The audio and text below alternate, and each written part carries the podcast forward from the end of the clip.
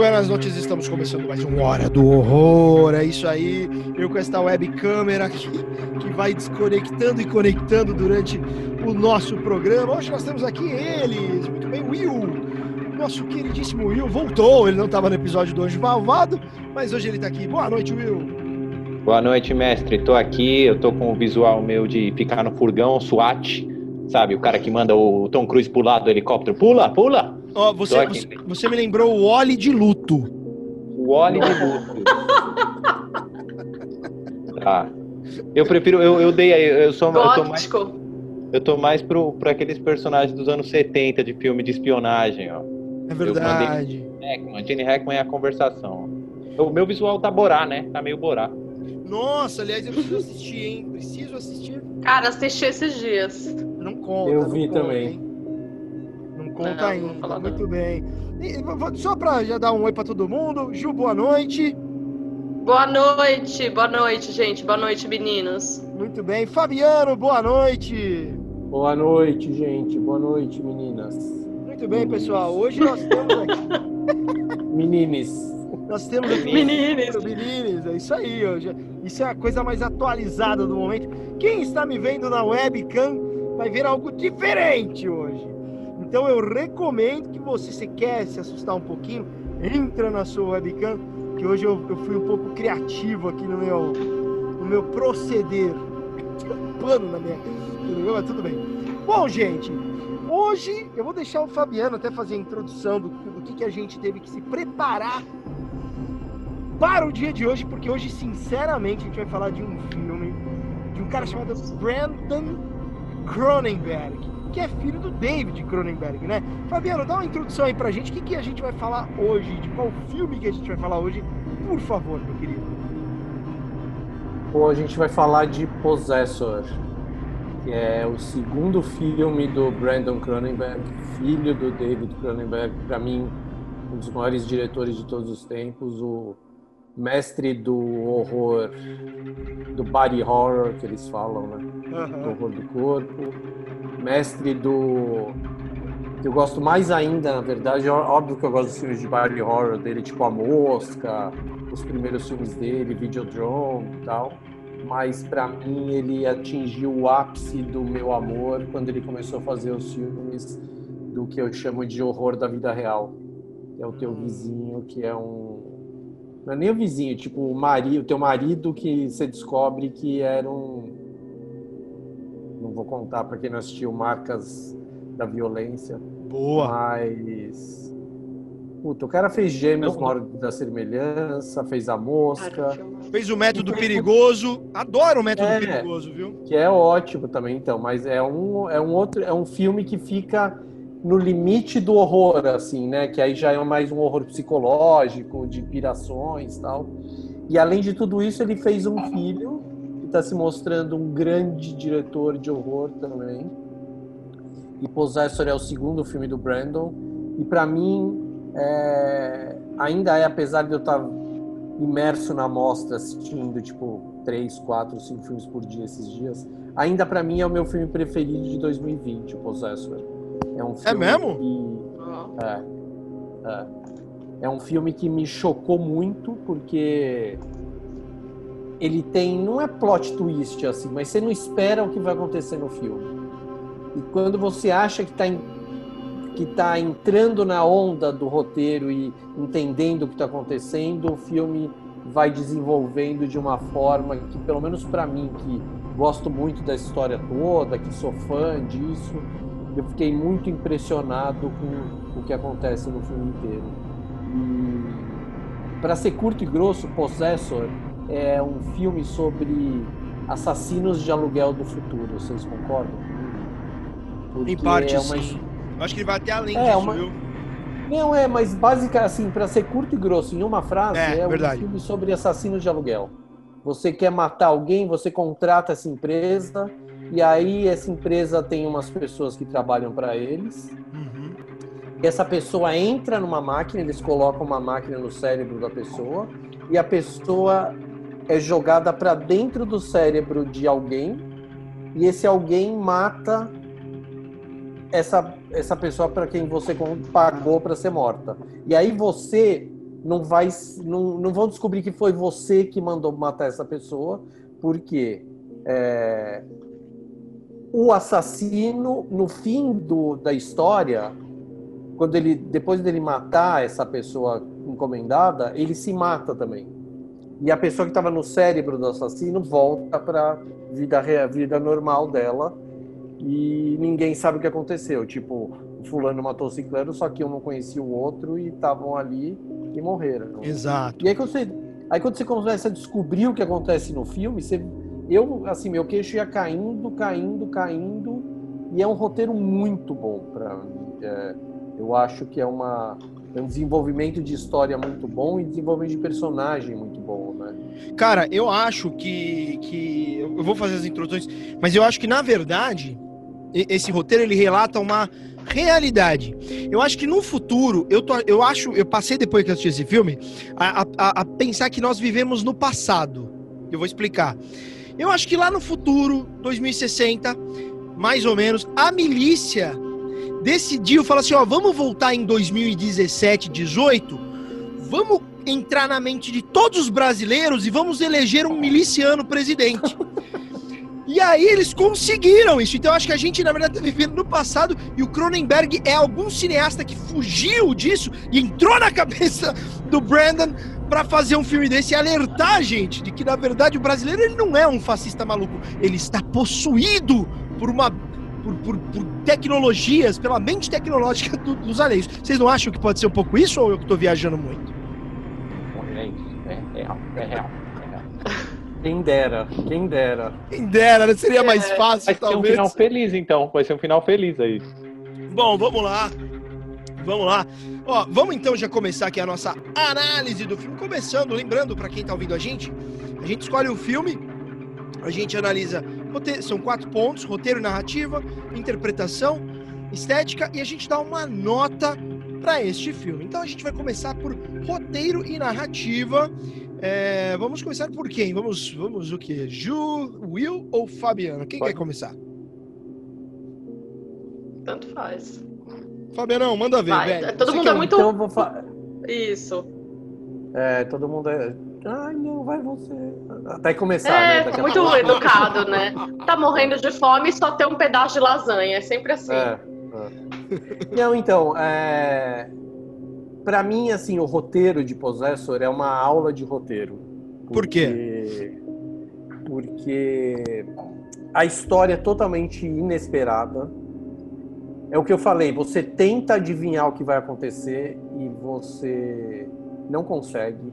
É assim, é, eu assisti o filme no começo do ano, aí depois de umas semanas eu assisti de novo e agora eu assisti pela terceira vez essa semana para gravar o podcast. E tinha coisas que eu lembrava do filme de uma forma diferente do que eles do que elas acontecem no filme, assim. Eu achei bem engraçado isso. Mas eu achei que o, o roteiro é totalmente a grande coisa para mim do roteiro é são duas coisas na verdade. Primeiro, que ele é totalmente inesperado e que e a segunda grande coisa é o quanto os personagens são bem escritos. Todos os personagens. Não tem. Assim, são poucos personagens no filme, na verdade. E. ah, todos eles, você, depois de cinco minutos vendo esses personagens, na, 10 minutos vendo esses personagens na tela, você sabe a história inteira da vida dos, do povo. Sabe? Então, isso, para mim, é uma das grandes coisas de roteiro, que é você. ah, ter esse monte de, de ter essa profundidade em personagens, sabe? São ator, grandes atores que fazem grandes personagens, então e personagens muito bem escritos que têm camadas e camadas, sabe? Ninguém é assim, o cara é bonzinho, então ele é um banana, educadinho, não sei o que não. A mulher é super malvada, então ela é uma desgramada, filha da mãe, não, sabe? Então, para mim, isso é a grande coisa do cinema de hoje em dia, na verdade, também. Que é. ah, quanto melhor o filme, na verdade, para mim, hoje em dia, é o filme que tem esse tipo de personagem, que tem vários níveis de, de interpretação, de, não de interpretação, mas de história. Porque ninguém é só bonzinho e ninguém é só malvado. Uhum. sabe? Então, eu acho que quanto mais a gente vê isso em filme, mais eu fico feliz para acabar com essa com essas dicotomias que existiam, assim, o vilão é um desgramado que mata criancinhas no, no, no quintal dele. Não é mais isso. O vilão tem família e tem mulher e filho, né? E, e isso são as duas grandes coisas do filme para mim. E, uma, e uma coisa legal é que uh, o filme não tem plot twist, não tem reviravolta de roteiro. O filme, a história é aquela do que vai e vai. Cara, mas eu acho que tem um plotzinho maravilhoso no meio que eu vou falar, hein? Não sei se pode ser considerado um plot. Mas eu te, teve um momento ali que eu falei, caraca, e se, e se acontecer isso? Então, mas é, mas não é plot twist, é surpresa. Não, não tem reviravolta de roteiro. Sabe, eu acho que o roteiro é não verdade, muda. É verdade. Plot twist, a reviravolta de roteiro, é quando, quando o filme está indo por um caminho, de repente explode a bomba atômica e vai por outro caminho. Sim. Sabe, esse filme, eu acho que ele tem o caminho dele traçado desde. Quando você termina o filme, você fala, putz, é verdade, era isso mesmo. Que a gente esperava que acontecesse. Uh, esperava, não esperava, né? Mas teria que acontecer. Para mim, porque acho que o grande problema, o segundo grande problema do cinema hoje em dia, o primeiro é ter personagens unidimensionais e o segundo é ter muito plot twist. Tem filme que acho que os caras tiveram ideia de tinham ideia de fazer um curta e falaram, não, tem uma graninha, faz um longa, aí inventa uma outra coisa, que inventa uma outra coisa, que inventa uma outra coisa, e no final não tem nada a ver com o começo, isso me irrita muito, sabe? Plot twist para mim é, é preguiça, porque é um roteiro bem escrito. é, porque é, é, é truque, sabe? Eu acho que o roteiro bem escrito não precisa. Você pode ter, óbvio, óbvio que você pode ter um plot twist que, que é necessário, assim, sabe? Tipo, a bomba atômica explode mesmo, acaba com tudo e começa tudo do zero. Acho do caralho, assim. Quando tem um porquê, né? Mas quando não tem, que você vê que a história não tá dando em lugar nenhum, aí de repente estoura a bomba, para mim é um saco. Mas voltando ao Possessor, isso é uma grande coisa do roteiro para mim. A narrativa é uma narrativa que o cara sabe a história que ele vai contar e ele conta muito bem a história dele. E os personagens são maravilhosos com quatro atores principais que, que assim, eu tiro o chapéu para os quatro. Uhum. Ó, eu, eu, eu não concordo tanto com essa questão. Eu vou te falar por que, que ali teve um momento que eu enxerguei um plot e eu vou te explicar, mas aí o filme não foi para esse caminho. Mas é. eu imaginei que, puta, ele, assim, o cara abriu uma janela, mas não entrou e desencanou. Não é que ele desencanou, ele deu umas cabeçadas para fora.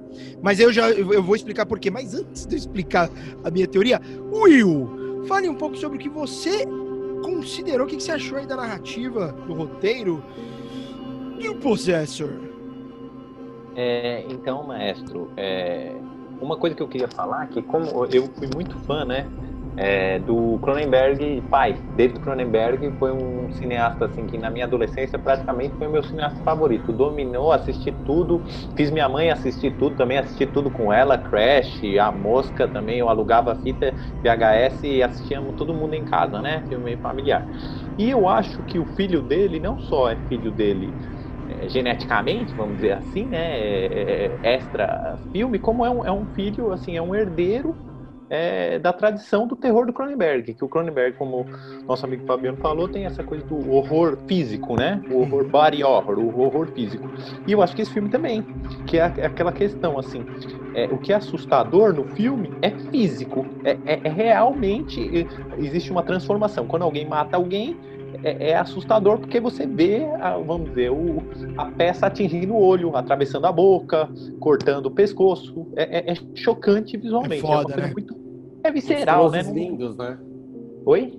Uns closes lindos, né? Sim, sim, e, e, e, ao mesmo tempo que é assustador, é, é, sedutor, né? Que é a coisa que o Cronenberg tem nos filmes dele, né? Você não consegue parar de olhar para a mosca, para os gêmeos abrindo um o peito do outro, o carro batendo em crash, você não consegue parar de ver. É, isso eu gostei muito do filme, é um filme muito saboroso visualmente, e ele trabalha também com a questão que tem no Cronenberg, tem o, principalmente os dois filmes que eu vejo mais, que é o Existence, que tem isso, e o que você falou, os dois últimos que ele fez com, quer dizer, os dois últimos, os, que ele fez com Viggo Mortensen, que é o Marco da Violência. Marco da Violência. E o... História da Violência. O, História... Senhores do Crime. É, é. Que eles tra tratam disso. O, se a pessoa, a aparência da pessoa, ela é o que ela é realmente, né? E nesse filme a gente tem isso, a gente olha o cara e a gente não sabe quem que tá dentro dele, até no final, né? Que você olha vários personagens ali e aí você fala, meu, quem que tá dentro dessas pessoas, né? E isso eu achei o mais potente do filme. Agora vou falar, colocar um ponto atrás. Eu não sei, não posso comparar, a gente compara, mas também é outra linguagem, porque o Cronenberg, ele é um diretor muito seco. É um diretor seco, assim. O que tem é tipo, o cara vira um, uma mosca e acabou. É isso. Sim. Esse diretor, o filho dele, o Brandon, ele faz vários tru trucagens, assim, que a princípio me afastou do filme. Mas eu gosto, eu gosto. É meio umas frescuras, assim, né? Quando uma mulher viaja dentro do corpo do cara, vem uns flashback, umas luzes, assim. Isso eu gostei, mas... Eu... 2001! 2001, é. idêntico. Mas é porque eu acho que já é tão chocante você ver o negócio atravessando o olho que eu falei, ah, não preciso de, de flashes mas tudo bem, né? É meu gosto. Mas gostei, gostei do filme. Desculpa, falei demais aí, enrolei demais. Imagina, imagina, imagina. É, Ju, sua parte de roteiro e narrativa, minha querida. Olha, eu, eu assim, eu fui, eu adoro, porque eu comecei esperando uma coisa e foi para outra e concordo com o que vocês falaram em algumas coisas, mas para mim ele é um filme que ele beira um filme de arte, sabe? Ele beira um terror. É como, como é que eu, vou falar isso, mas é um gore meio artístico, sabe? Porque tem umas cenas lindas. E aí você fala, nossa, que coisa linda, linda mesmo. É a hora da fusão dela, a primeira cena dela fundindo com um cara que você vê. Aquilo é, uma, é um filme de arte, é um filme de arte. E aí é um terror com arte, gente, como não pode ser melhor, né? E eu acho que existe uma proximidade do, da referência do pai, mas existe um, um, outro caminho mais que eu acho que é esse caminho que ele tem mais para arte, assim, não sei como falar isso, né? Mas digo uma coisa que, cara, eu, eu na hora que eu assisti, eu fiquei pensando muito numa coisa assim, que eu tava outro dia vendo o Pico da Neblina com o meu parceiro, e aí a gente tava falando sobre o Kiko Meirelles, né? E aí eu tava vendo uma entrevista das pessoas falando mal, tipo, ai, ah, nossa, né, menino com 30 anos, fazendo uma série da HBO, porque é filho de não sei quem, né, por isso que não sei quê. E eu digo uma coisa: você imagina você nascer bebendo direto da fonte da profissão que você escolheu, que você vai escolher, que você vai, né, exercer pro resto da sua vida. E eu, é a mesma coisa do Brandon, né? você imagina, tipo, você tá ali né? O seu pai tá dando uma papinha, ele vai lá, grava um pedaço da mosca, aí ele vai te pegar no colégio, gêmeos mórbida semelhança, sei lá, no set, coisas voando. Tipo, meu, porra, que legal, sabe? Eu, eu não sei, eu acho que a família, ela, ela joga muito isso. O meu terror vem do meu pai, que gostava muito de terror. Então, eu acho que, imagina, então, você juntar profissão, fundir com... Puta, eu acho eu, eu, eu, concordo que ele veio para pegar o legado do pai. Eu vi que a, a, irmã dele fez o Psicopata Americano também, né? A família é meio da, da, da, arte, assim, né? Dos filmes e tal. Mas, é, claramente, para mim, ele é uma... Ele tem um pedaço muito do pai dele, porque a cartela de cor é a cartela do pai, né? Mas, ao mesmo tempo, tem uma coisa que você vê que é uma coisa nova. E eu gostei, eu confesso que eu gostei, assim, tipo, muito, muito, assim é, atuação, direção de fotografia, essa fusão da arte, cartela de tudo. Adorei, assim. Adorei e ainda senti aquela pequena invejinha branca, né, que o pessoal fala, aquela pequena inveja que é, tipo, caramba, imagina você nascer num lugar que seu pai faz é o melhor, um dos melhores naquela profissão que você vai escolher para você. Você tá lambendo a referência o dia inteiro. É, não tem Nossa, jeito, né? Sim, achei demais, confesso. Não tem. Eu acho que, eu acho que o Brandon é o David Cronenberg 2.0. Ele é o. Mais ou menos isso. Com eu não achei que poderia. É, que não poderia existir, mas é o, o, o, próximo degrau dos Cronenberg, sabe? Tipo. É bem o que você falou, não tem como sair diferente, né? É a filha do David Lynch, os filhos do Coppola, sabe? Aqui no Brasil, todo aquele povo do Rio que é filho de um monte de gente que dirige o filho do Fernando. É, gente. Eu que não sou nada, minha filha tem 26 anos e está fazendo série na Netflix agora, então eu acho que tá é tudo igual, sabe? É...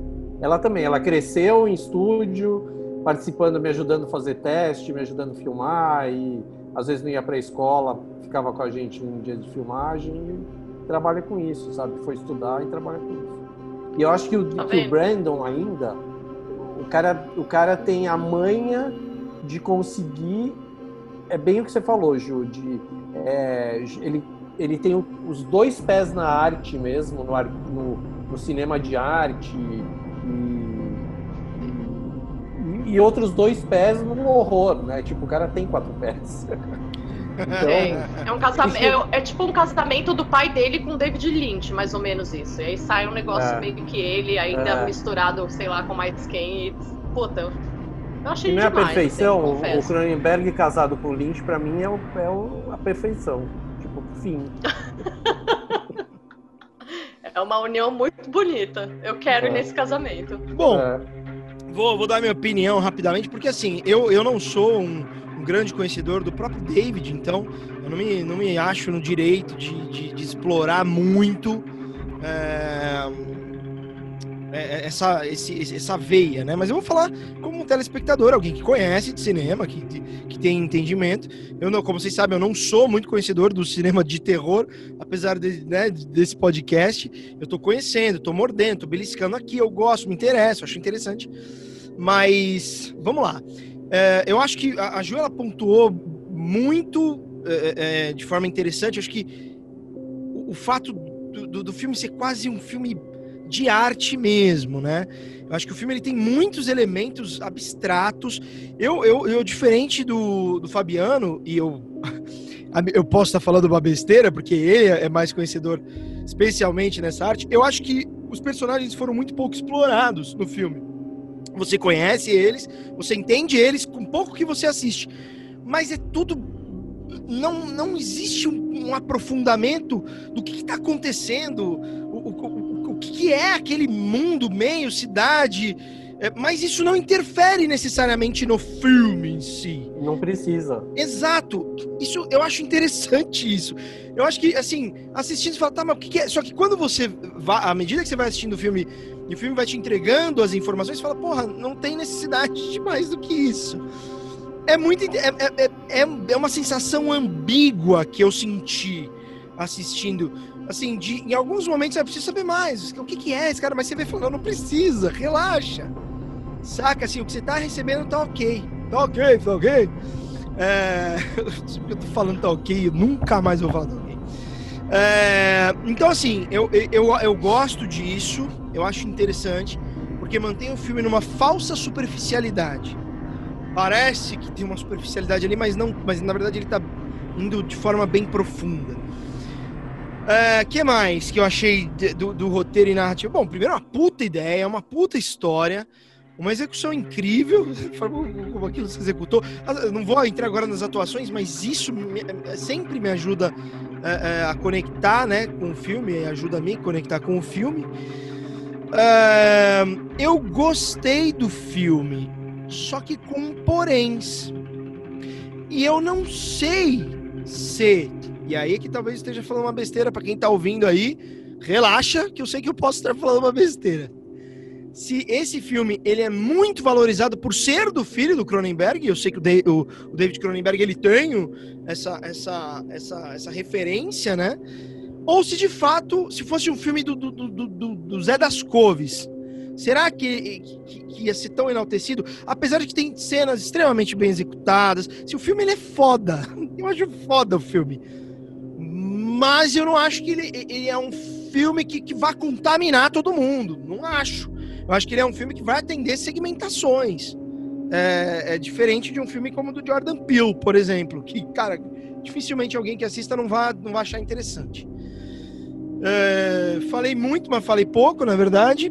Uma, eu, eu, eu, eu sinto que, que o roteiro ele é bom, mas ele se segmenta. Ele, se- na minha opinião, ele, ele automaticamente se coloca num, num lugar específico, saca? Num lugar muito específico e que não é pra todo mundo.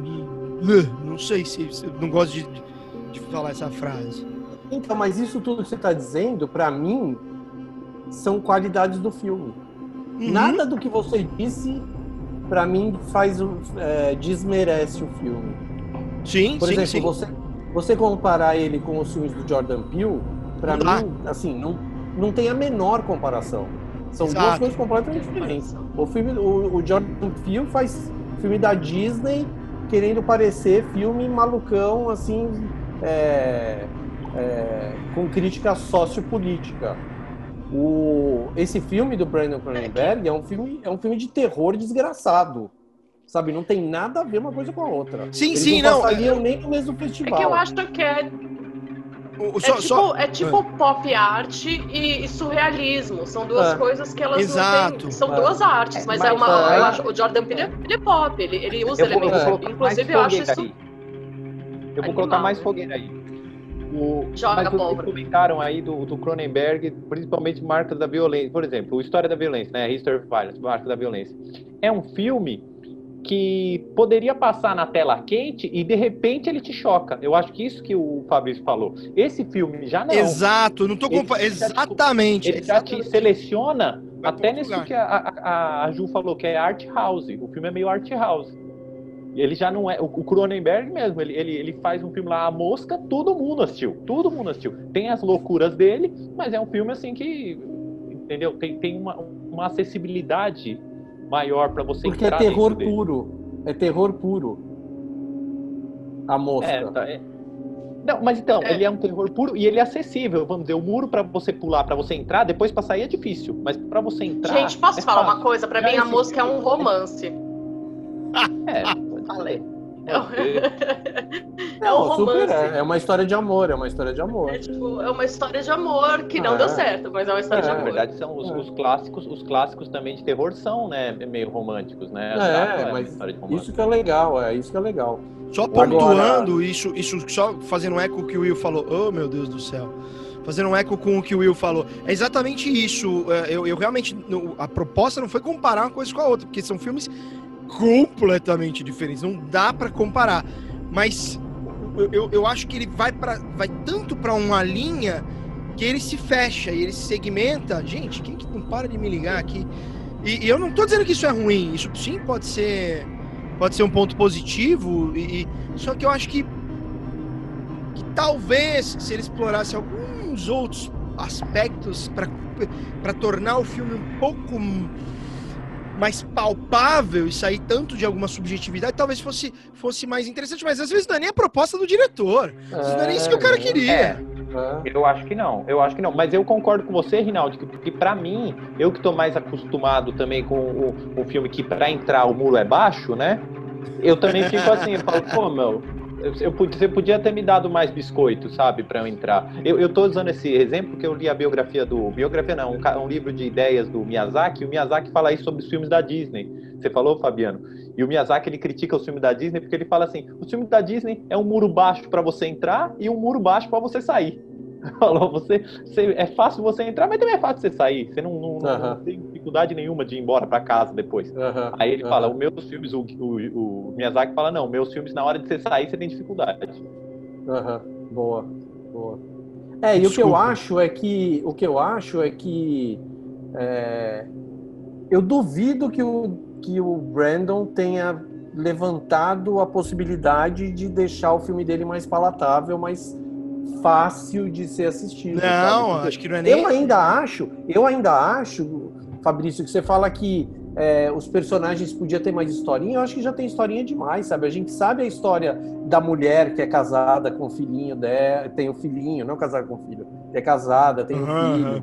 Outro cara que é, que é O namorado famoso Married with. Children, né? É, Tipo, é, Casada com com filhos. filho, esse seria, esse seria É. interessante também, esse seria interessante. É. Ah, tem o filme do.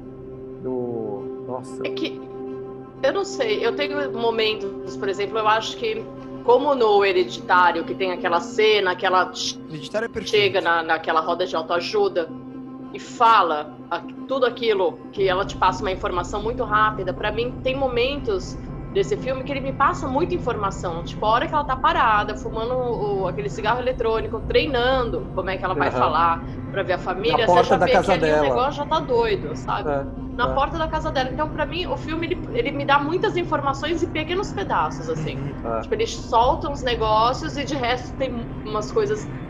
Tem cenas extremamente bonitas.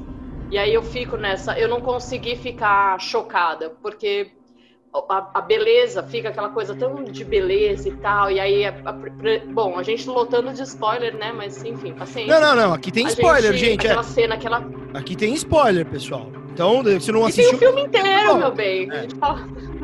Aqui pode tocar pau. Não, tem aquela cena que ela pega no começo, que ela pega o sangue, ela fica olhando no dedo. É uma cena bonita. Você tem, tem falar, ah, mas é extremamente necessária do filme. Não é, mas é, é, belíssima. E eu acho que ele tem esses casamentos, sabe? De um roteiro, de repente, um, muita informação e cenas belíssimas. Muita informação, cenas belíssimas. Uhum. Eu não sei, eu, eu fiquei, sim. Ó, tem só tem, tem um ponto que eu, que eu não gostei muito no roteiro, mas é porque, cara, eu também, eu talvez eu precise do muro mais baixo. E é normal, cada um tem uma opinião, não tem certo e errado. E eu gosto de ouvir que, que tem sim, vocês você tá errado. Eu gosto de ouvir o que vocês falam porque, cara, eu vou refletindo, depois eu vou digerindo isso. Provavelmente eu vou assistir de novo, tentando buscar outros olhares. Eu acho que esse é o, isso é o que é legal. Mas um negócio que me incomodou. Cara, ela não conseguia sair da cabeça do cara, né? Ela tentava sair e, e, e, e, a mensagem era que se passava um determinado tempo, a pessoa, a, a mulher, que agora não lembro o nome dela, dentro da cabeça do cara, ela ia fritar ali, né? Ela ia e ela volta pro corpo dela, por mais que, que sanguinária como nunca, vamos assim dizer, né? Maluca por trabalho e, por, e, e que eu tenho ali os, as minhas crenças do final, do porquê que, que, que, que, teve aquele final. Mas eu acho que em algum momento é, é, é, isso o, o, roteirista abandonou por conveniência no final. Tipo, a loira deveria ter se fudido, cara. Vocês acham que não? Porque ela não conseguia sair, ficava no corpo do cara. Eu acho que mostrou. Ela não teve sequela, praticamente. Eu acho que. ela já tava doida teve, antes. No final mo é. mostra. Ela já é. tava doida antes, mas eu acho que no final mostra que ela perdeu toda a empatia. Ela, acabou, é. ela perdeu. É. Um pouquinho friso de, de, de, conexão com, com o corpo ou com animal, enfim, ela perdeu. Uhum. Entendeu? Ela deu. Caiu na, na escala agora do, do sociopata. Ela entrou. Não, tem razão, pode ser ela em função dessa, dessa, dessa situação. É. Verdade, verdade. Eu acho que ela já estava doidona, tanto que essa cena que a Ju falou dela para, a hora que ela ela, ela conta para a família dela que ela está trabalhando, ela foi numa viagem de, de negócios. E foi para longe, viajou, não sei o quê. E a hora que ela está voltando para casa, depois de ter cometido a primeira morte que a gente vê, ela volta para casa, tem que parar na porta de casa e tem que, ela tem que treinar como ela vai falar com o filho dela e com o marido dela, é porque ela já está frita, hum. sabe? Acho que cada aí você vê o que acontece, o que tá realmente, o que realmente acontece com ela, porque quando começa o filme a gente só vê o, o, o fim do trabalho dela, sabe? A conclusão do trabalho de assassino de aluguel. Aí depois a gente vê o, trabalho inteiro, assim, a gente vê como que ela chega, como ela prepara, como ela faz, como ela, em princípio, sai. Mas é, são coisas que a gente vai vendo o quanto o cérebro dela vai, vai se estraçalhando e quanto ela vai pirando, que, tanto que ela tem que chegar na porta da casa dela e ficar assim, não, com meu filho eu vou falar assim, oi querido, tudo bem? Sim, tô com fome, ah, tô cansada, ah, não sei o quê sabe? Porque imagina, você tem que fazer isso é porque você está muito doente já, né? Uhum, uhum. É, eu, eu me referia mais à questão do final, mas faz sentido do, do fato dela ter perdido toda a empatia, né? É, que foi o que me chamou a atenção. Ela matou o filho dela, gente. Ela mata o filho dela. Mas a, além disso, tem a, a, Eu acho que assim, essa parte que a gente tava falando, que ela treina emoção, você já vê que já tá, ela já tá desconectada. Total. Mas a cena do final, para ser bem específica, bem spoiler, é quando ela tá olhando a última cena da borboleta, que ela olha a borboleta. Ela fala, essa borboleta aqui eu matei quando era criança. E no começo ela fala, ah, essa borboleta eu matei quando era criança e eu me arrependi, me arrependo até hoje. E ela põe e pega outro objeto. Aí nesse ela só fala, essa borboleta eu matei quando era criança. Exatamente. E fim, fim, entendeu? Acabou, porque acabou. Não, não, não existe é. mais nada que, que prenda ela a uma emoção, tipo, é. né? Nossa, vou matar alguém. Ai, não, não vou. Não, vou, foda-se. Hum. Muito bem, muito bem. Bom, vamos então já para o nosso próximo tema que é o que eu adoro, e eu presto atenção talvez mais nisso do que às vezes no roteiro, que é o que eu, eu exerço isso diariamente nas minhas dublagens, e quando um trabalho em vídeo, filme, qualquer coisa, também faço questão e adoro muito, que é a interpretação dos atores do filme. É, atores e atrizes, obviamente, e, e, e, e vou te falar que aí, meu amigo, é imbatível. Que putz de pariu de filme neste quesito de interpretação, de exigência desses atores. Que coisa incrível! Eu quero saber a opinião de vocês, porque eu sou totalmente. Alguém falou de animais aqui. tá entrando um áudio de alguém. Foi o meu, desculpa. Eu tô ouvindo. É, é... O... ah, tá, não, tudo bem. É, bom, então eu quero saber a opinião de vocês sobre o aspecto e o tema de interpretação. Eu tenho muito a falar disso, mas é, é, é uma loucura total. Que trabalho foda. Quem quer começar? 3, 2, 1. Ó, eu vou começar de novo então. Eu só Vai quero falar o nome dos quatro atores principais. Boa. Para mim, assim, é, é, provavelmente o melhor elenco do ano também. É, na verdade, assim, eu acho que a melhor personagem de 2020 para mim é de um filme brasileiro que chama Pacarrete, que é um filme que passou uma vez no Festival do Itaú, ele, ele deve entrar em cartaz logo. E a Pacarrete é vivida pela Marcélia Cartacho. Gente, por favor, assistam esse filme quando aparecer. Não é terror, é uma comédia, é um drama, uma comédia dramática, assim. E a Marcélia Cartacho é, mostra o quanto ela é um, uma, uma besta, Bom, no melhor sentido da palavra. Mas é, eu acho que os quatro de Possessor são inacreditáveis. Primeiro, até anotei os nomes aqui, é Andrea Riseborough, que, que é a atriz principal do filme, que é a assassina de aluguel. Fez um episódio de Black Mirror, inclusive. Fez Black Mirror. Ela faz, não é? ela faz muita coisa mas para mim ela, ela, apare... ela entrou no meu radar quando ela fez Mandy, em 2018, que é o filme do Nicolas Cage, que é um filme psicodélico, doidão, maravilhoso, que eu amo muito também. E, e nesse e agora em Possessor ela, most, ela, ela mostrou mais uma vez, porque em Mandy, para mim, ela, ela estourou, assim. Eu falei, puta, Nicolas Cage, desculpa, mas a Andrea roubou o filme. E agora, em Possessor, ela mostra que veio de novo. E o ator principal, que para mim vem depois dela ainda, que é o Christopher Abbott, que é um cara que eu gosto pra caramba, um americano, que ele tá naquele Ao Cair da Noite, que é um filme que eu gosto pra caramba também.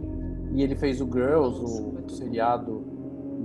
Mas para mim é um dos grandes caras dessa geração de 30 e poucos anos, americana, assim. Ele é absurdo, né? Ele é muito bom. Eu, os olhos desse cara são inacreditáveis. E aí os dois Olha, olha o, o, nível a que chega um diretor de poder ter os dois coadjuvantes do filme, nomes como a Jennifer Jason Lee, que para mim é tipo Deus na Terra, Jennifer Jason Lee. ela fez a Typical? É ela que fez o Atypical também? Eu acho que é, cara. Eu acho que é a mãe da mina lá. Mãe, é. é. Mas sabe quem é ela? Eu vou contar uma história que não é todo mundo que tá ouvindo a gente que sabe. Hum. Um filme do ano passado da Netflix, aquele do casamento lá, que é um filme. Uh, eu esqueci o nome agora. Eu sei que, que ganhou algum Oscar para alguma coisa, concorreu. É, que, é, antes do casamento. Que, Putz, eu esqueci. Eu sei que a tá história tá do diretor de teatro que começa a ter um caso com a assistente dele, que é vira atriz, e larga a mulher dele, não sei o quê é, que é baseado no, na vida do diretor do filme com a atual mulher dele, que é a Greta Gerwig. Eu não sabia. A ex, a ex-mulher do diretor era a Jennifer Jason Leigh. Ele, ele era casado com a Jennifer Jason Leigh e se apaixona pela assistente dele, que era atriz no teatro, e aí ele larga a Jennifer Jason Leigh, que pira, fica com o filho e pira, muda pra, volta para Los Angeles, porque ela era uma. A Jennifer Jason Leigh, ela quase virou uma, virou a grande atriz de Hollywood, só que ela se apaixonou por esse cara e mudou para Nova York para fazer teatro. E aí, uns anos depois, acabou o casamento dela e virou esse filme. E Erros que cometemos. Exatamente. aos poucos ela vai voltando e fazendo uns filmes, umas séries. Para mim, ela é maravilhosa e ela tem, é, ela é, é uma deusinha nesse filme. Eu acho, ela é a, ela é a chefe da, da história do. Que, que, que tem zero empatia também, que é uma chefe também que X, né? Sim. Então, imagina o, o cérebro dela também, sabe? Exato. Ela deve ter, ela deve ter chegado no nível que fala para ela, queridona, você não pode mais viajar porque você já tá frita demais. E o outro ator coadjuvante que, que para mim é um dos grandes atores ingleses também é o Sean Ben, que é o Boromir, o Stark do Game of Thrones. Ah, ele é absurdo esse cara, né, velho? Que, que foda, é, tipo, né? Então, assim, você ter esses quatro caras, essas quatro pessoas, esses quatro artistas, para fazer um filme que só tem quatro atores, basicamente, tem um ou outro que aparecem aqui e ali e tal, mas são de menor peso na sua história, é um privilégio absurdo, assim. Eu, era só o que eu queria falar, muito obrigado. Cara, eu concordo muito com tudo que você falou, velho. É, eu, bom, já vou dar minha opinião aqui, depois o Will e Ju tacam pau. É, falando do trabalho do ator, né? Que coisa fodástica que esses caras fizeram. Como, como para quem. Né, é, eu sou ator, eu sei exatamente o processo. Eu já fiz diversos cursos e trabalhos como ator, né? É, é, o que eles conseguem transmitir ali, e, e é uma confusão na cabeça do ator, ele entender que ele tá, que ele é um papel, primeiro, né, ele entender o personagem que ele que ele tá interpretando. Só que esse personagem, dentro dele, ele vai ter outros. Então, uma coisa é ele, tá, como é que eu vou agir e reagir com as de... Opa, caiu minha câmera aqui. Opa. Com as demandas do com as demandas do, do, do, do, do roteiro e do filme com a maior verdade possível, com naturalidade possível, para que isso fique crível. Isso é uma coisa. Outra coisa é como que eu vou reagir às demandas do crime para que fique crível, somado ao aspecto de que eu tô agora dentro da cabeça de outra pessoa com o jeito dela. É, é, e qual é o olhar? Qual vai ser o jogo? Cara, e, e, e o roteiro, e, os momentos, e as marcações. Então, tudo isso, para quem não é ator e está ouvindo a gente, que é produtor ou o que for, é, é, tudo isso são aspectos que, que, que quando está assistindo o filme, é, você não percebe, porque o ator ele é bom, ele não vai, não vai parecer que ele, que, que ele fez todo esse trabalho para chegar aquilo, aquilo para você. E quando você assiste isso e, e, com toda aquele. Esse cara, o, é o Christopher é Abbott, né? O nome dele? Christopher é, Abbott. É. O, o olhar dele, velho é, é, uma, é, uma, é uma loucura, porque é uma, são incógnitas a todo momento que ele vai trazendo e resolvendo, traz e resolve. São, é, assim, é uma loucura, é uma loucura. A, a Jennifer Jason Lee, ela tá naquela coisa que é o que você falou, Fabiana. Ela já, de repente, é uma mulher que já tá, foi fritada a determinado ponto que ela já, já, já, já tem aquela segurança e a psicopatia completa para fazer o que ela faz. E a meu ver, a, a, a Andrea Riseborough, que é a, a, Eu esqueci o nome dela no filme. A principal. A loira. A, é, é. Voz, não sei o que lá, voz. É, eu não lembro agora o nome dela no filme. Mas, a meu ver, é, é, a, a Jennifer Jason Lee, ela está aspas procurando, porque ela não está procurando, mas ela quer achar alguém que, que consiga substituí-la com, com, com total de empatia zerada como a dela. E ela consegue, no final, quando a Andrea realmente perdeu to totalmente a empatia. Né? E, e, eu acho que isso é uma característica da Andrea. Eu preciso assistir mais coisas dela. Mas ela tem essa frieza, essa coisa da executiva fria. Ela traz isso, pelo menos nas, no tudo que eu assisti dela, tem isso. E aqui ela consegue co colocar de forma majestosa. Talvez, cara, até pela questão das interpretações. Não vou nem falar do, do, do Xambin, que. que é, é Xambin que fala, né? Xambin que fala. O nome dele? Ah, é como você quiser. Xambin. Pronto. Se escreve Sean Bean. É, é, não vou nem falar. Esse cara, mano, mano, que, que bizarro. Aí entra o que o Fabiano quer, né? falou, que em poucas uh, cenas, poucas, você já sabe quem é o cara, você já sabe quem é o tipinho e o quanto que ele é filho da puta e se finge não ser. Aquela cena dele tem do, do cara do, do, do, Christopher lá tentando matar ele, né? Com, com o bagulho da boca, aquilo loucura. Mas bom, talvez essa questão da interpretação tenha me tirado um pouco o tesão pelo roteiro e, e, eu senti que faltou coisa no roteiro, na história. Talvez o que deveria complementar, talvez por eu ter focado tanto e, e ter me apaixonado tanto pela interpretação dessa galera, eu, eu, eu, eu vou porque o meu cérebro funciona diferente do, do, do, que alguém que não é um ator, né? Se você, eu realmente fico prestando atenção, puta, o que, que esse cara fez aqui? Para onde que ele vai? Essa emoção, qual vai ser o, o rosto dele? Qual vai ser o, o, movimento de corpo? Como que ele vai olhar? O que, que ele vai reagir?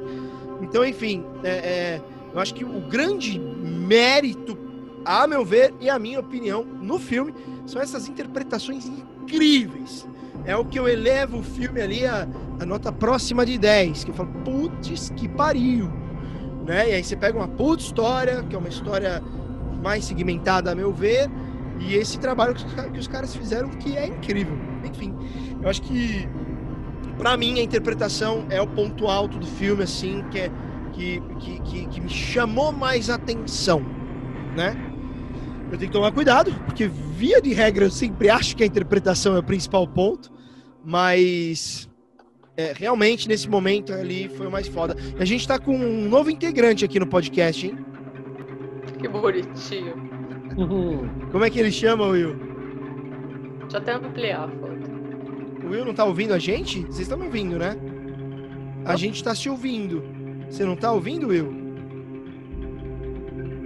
A Eita, mas a gente não tá te ouvindo, não, Will. Não, não estamos te ouvindo.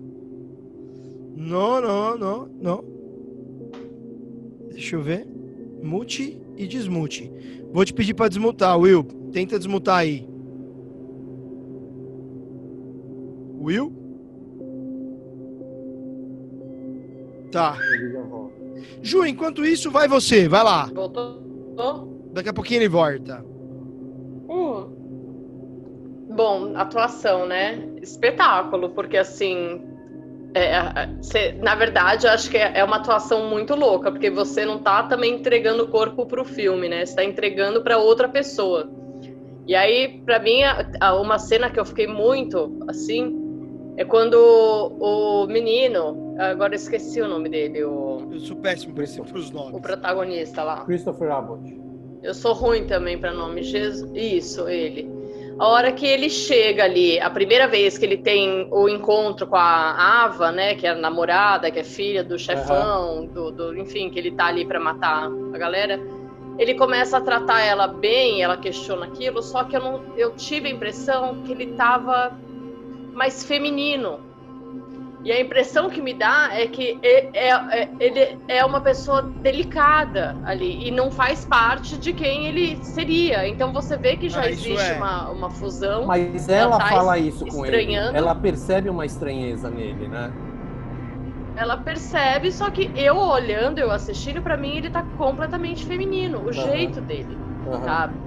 De, de sentar, de pensar e o olhar que ele dá, um sorriso, aquele riso meio de lado, sabe? E, uhum. e eu vejo que às vezes, ele, eu não sei se ela, é como se ela tivesse tentando se segurar, mas eu vejo exatamente isso. Eu falei, cara, isso é talento, né? Isso aí assim, É, porque é o que o Fabrício falou mesmo, né? É, é, o ator fazendo um personagem que na verdade ele tá possuído por uma atriz fazendo um outro personagem. É então, assim, é muito nível de loucura de, de trabalho de ator, de saber o que você está fazendo mesmo tal. É, é muita loucura, eu acho.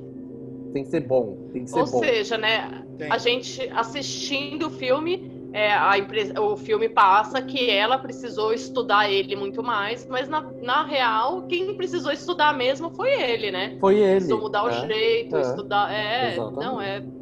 Eu achei um espetáculo aquilo. É. Não, sinceramente, cara, essa parte de interpretação, assim, para mim.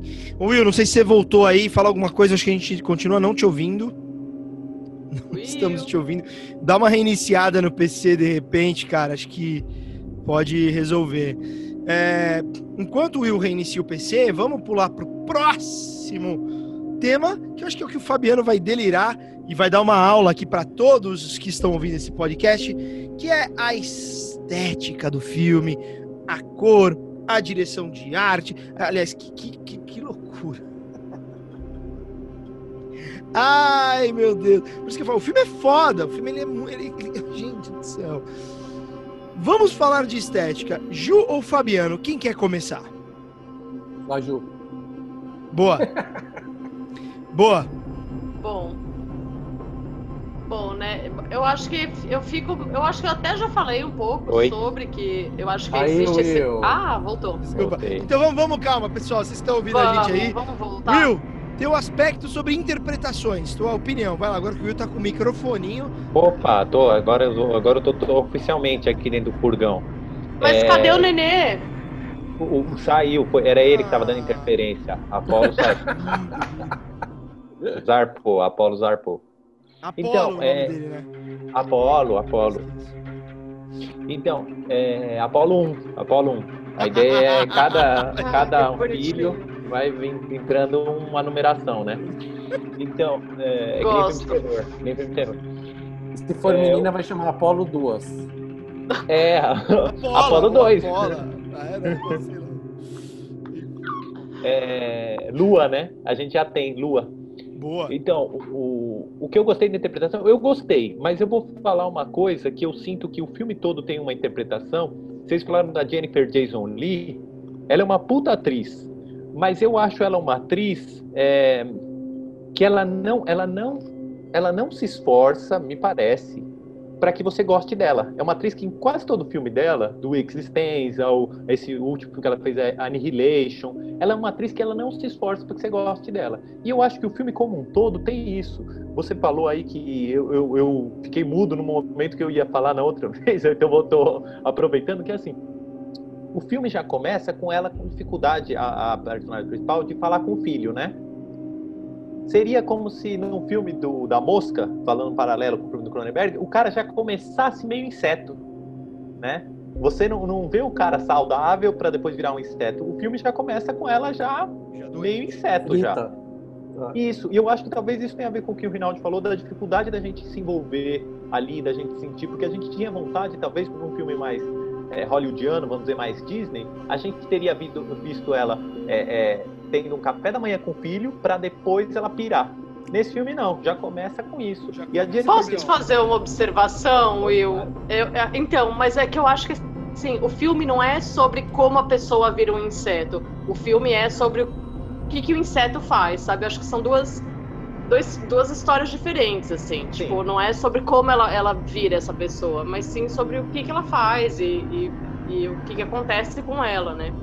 Eu não Sim. sei, eu fiquei nessa. Desculpa. Eu acho que sim, vai, não, eu acho que sim, eu concordo totalmente. Eu acho que é, o filme já é isso. Só que isso dificulta, porque nós que não somos insetos, ou pelo menos não nos achamos insetos, a gente tem que fazer esse caminho inteiro. A gente fala, espera aí, então eu já, eu já sou meio inseto nesse filme, né? Num, num- um ator assim mais acessível do que a Jennifer Jason Lee teria falado assim, ó, primeiro você vai é, se aproximar de mim, criar cumplicidade, pra depois você ver que eu sou pirado. O filme não, já começa com as pessoas já tantando a cabeça, né? Já ninguém vale nada, que nem o Fabiano falou, né? Era, era isso que eu ia falar sobre as Não, atuações. mas eu não concordo. Eu, às vezes, eu me transformo aqui também, já que estamos falando É, de eu ia falar, Fabrício, você acha que todo mundo é tão loucão, mas você é o mais loucão de todos aqui, né?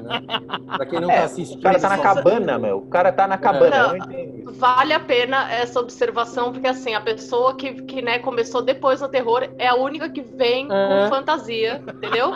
E E assim, luz, isso já E diz cabana. muito. Ô, ele tá numa cabana. É, ó. Deixa eu ver. Silver Lake, olha lá. O cara tá na, na cabana, Adoro. Silver Lake. Ah, eu gosto. Gente, caminho gosto. sem volta. Eu tô vendo, tipo, ele vai ser o maior fã de terror daqui pra frente. É. Caminho Eu sem gosto, volta. É. eu, eu- eu preciso perder o meu encagaçamento, que é real. Aliás, o Hellraiser, pra quem não sabe, a Juliana me mandou. O, o- ela falou: "Ó, assiste o trailer, então me mandou o trailer de Hellraiser. Eu ainda não tive coragem, não. É mesmo? Não. Assim, cara, eu mandei, eu mandei o Hellraiser e mandei Mártires, mas o do Pascal, Nossa. né? Eu não mandei. É, que aí, eu- aí eu- é, É. eu falei pra ele, mas É. esse aqui, esse aqui, ele é tipo, ah, né? Vai, você precisa talvez tá um pouco legal no dia pra assistir. Mas é um É. puta filme, aliás. É Eu, eu maravilhoso. até hoje eu, eu, eu. Nossa, ele me deixa muito bagunçada. Bom, muito bem, muito bem. Vamos então que a gente, na hora que. Agora que o Will voltou, quando o Will saiu, a gente tava falando, já ia pra parte da estética. É, então a gente. eu- eu- Vamos então voltar a essa parte da estética para eleger aí, cada um de nós eleger o que, que mais chamou atenção nessa parte de estética, né? Se é. Se foi é, direção de arte, fotografia. é, figurinos, maquiagens, iluminações, é, finalização, sei lá. Cada um acha uma coisa. Vamos começar agora. A gente estava começando já pela Ju. Até te cortei, né, Ju? Me perdoe. Fiz interrupting. isso. Fiz o famoso interrupting. imagina, imagina, fez sentido no que a gente tava falando, gente, antes que o pessoal faça bullying. Exato. Então, Fez Ju, vai lá, sentido. taca pau.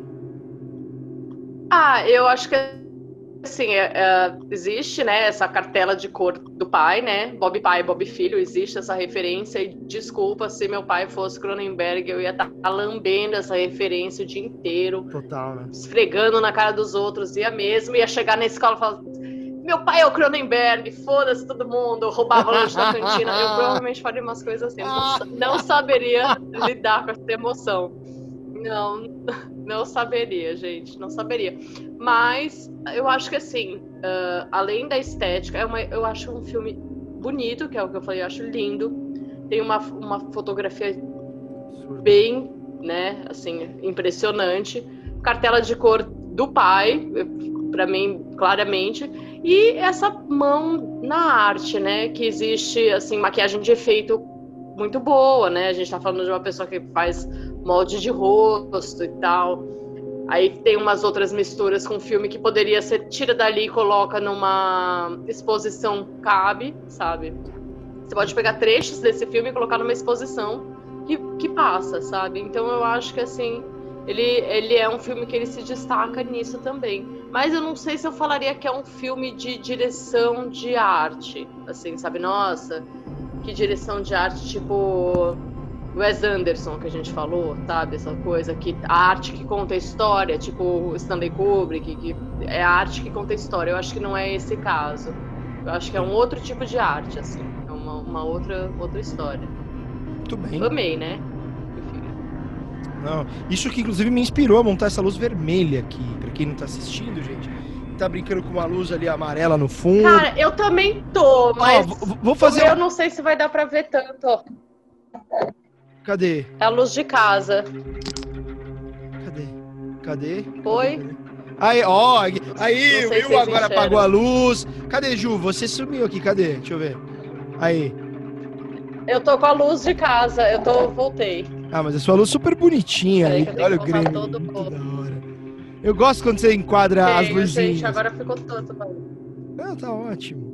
Eu tô, então, eu, eu ia me, me programar melhor, mas hoje o dia foi muito louco, aí eu acabei saindo, só montei o negócio aqui e sentei. Não, e, e- e quem. Tô no, tô no meio. Bom, depois eu falo. Pode falar, pode falar. O que, que foi? Eu ia contar coisas pessoais, depois eu falo. Ah, muito bem. Ó, inclusive aqui é, tem, eu não sei se dá pra ver, tem uma máscara aqui no fundo. Alguém consegue identificar do que é? Eu agora não consigo. Tá- aqui tá tudo tão vermelho. É, V É, tá muito vermelho, parece, né? Tá muito V vermelho. de vingança? Aê, Will, muito bem. V de vingança, V de Mas vingança. aonde? Eu não tô vendo. Ah, ali atrás. Ah, tá. muito Nossa, fã não do. Ah, mas eu vi outro dia, numa outra gravação deu pra ver melhor, que a luz tava melhor. Luz Não, mas essa máscara é a primeira vez. Essa máscara. É mesmo? Ô! essa tava é, numa gaveta aqui, igual junto ao do Pânico, que agora está aqui é, nesse negócio. Temos um chapéu do Slash também aqui. Muito bem. Hoje eu vim todo paramentado aqui, né? E o Will apagou a luz dele. é, o Fabianão coloquei tá. vermelho também. O que, que é? Eu também coloquei uma luz vermelha, também tô meio. Boa. É, No próximo eu vou, eu vou produzir, pode deixar. Hoje eu tava com preguiça. A gente vai fazer direção de hoje. arte do podcast. É. Ó, pra quem não sabe, inclusive já dei jogando aqui pra, pra, pra vocês que estão aqui, estamos conversando com a AIC e com a com o Instituto, é, o Instituto Nacional de Cinema, estou, estou conversando com eles para termos parcerias. Então, isso que a gente está fazendo aqui, por enquanto a gente está nessa coisa aqui do podcast no Zoom, mas o caminho é maior. O caminho é maior. Em breve, pode ser que tenhamos boas notícias aí sobre parcerias com o Instituto de Cinema. E aí, e aí é só, só o primeiro caminho. Então, que teremos um estúdio, como eu disse, né, assim que acabar a pandemia, estaremos no estúdio. Você que está assistindo a gente, a gente vai ter corte, vai estar. Tá, vai, tá, vai ficar profícia o rolê. Certo? Ju, a luz melhorou no meu rosto aqui, que eu dei uma, dei uma mudada. Suavizou. Melhorou. É, melhorou. É, tá tava assim, suave. ó, tava assim.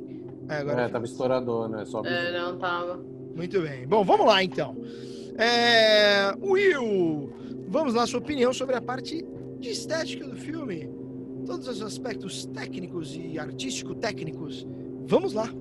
Gostei, gostei muito. Filme muito bem produzido, muito bem fotografado, lindo fotografia. É, eu acho um pouco, eu concordo com a Ju, é um filme que está entre o cinema de terror e o cinema de arte. Mas para mim, meu gosto pessoal, isso não, não contribui positivamente. Eu preferia que o filme fosse menos é, menos arte, porque eu acho que ele afasta um pouco a, no, a, nós da visceralidade do negócio. Tipo, fica bonito a ponto que até, não sei, é o que eu acho, mas gosto aí é gosto, né?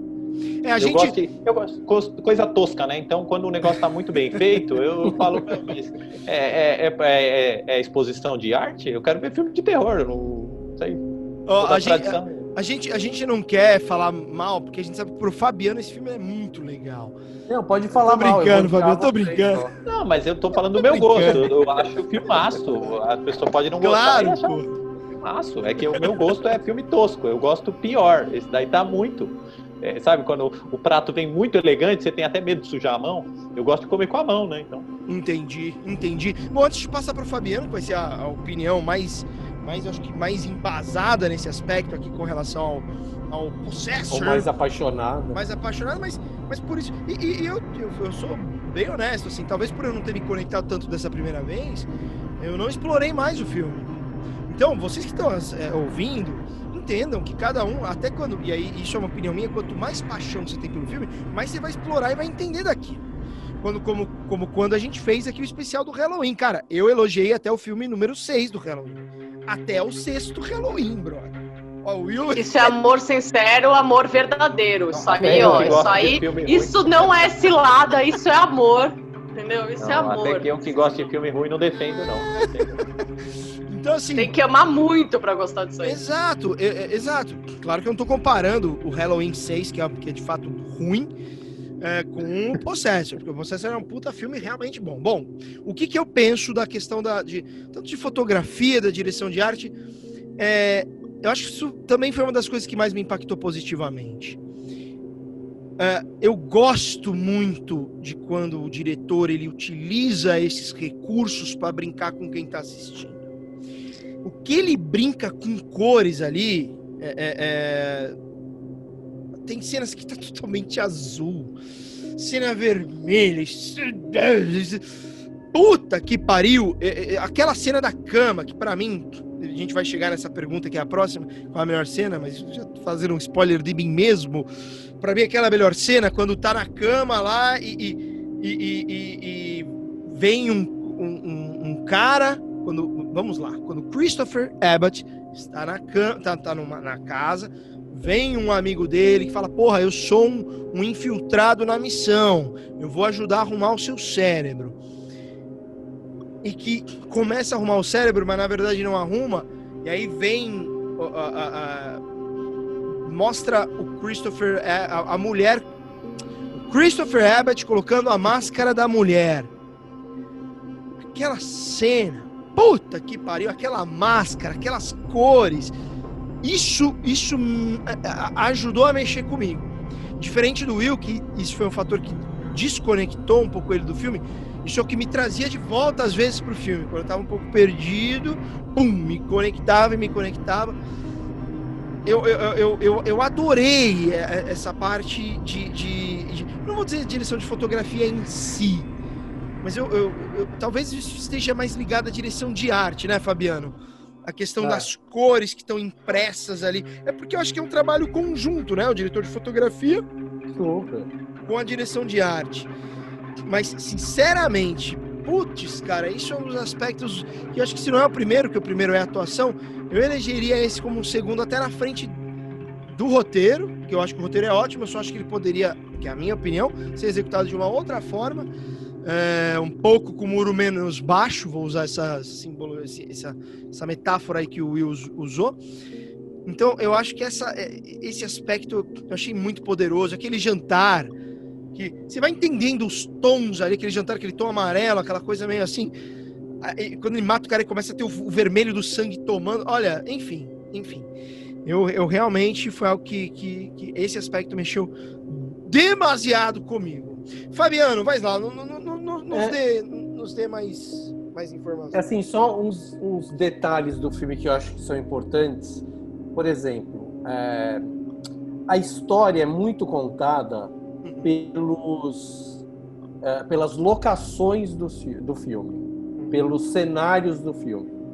Por exemplo, Vai lá. O, o lugar da empresa onde a mulher uh, uh, entra na máquina para viajar para o cérebro do outro cara é um lugar super tecnológico. A máquina que colocam na cabeça dela é um negócio quase uh, Giger, assim, de, de corpo, com bem Cronenberg, sabe? Ela é bem uh, orgânica, assim, apesar de ser de uma cor de metal, alguma coisa estranha, assim.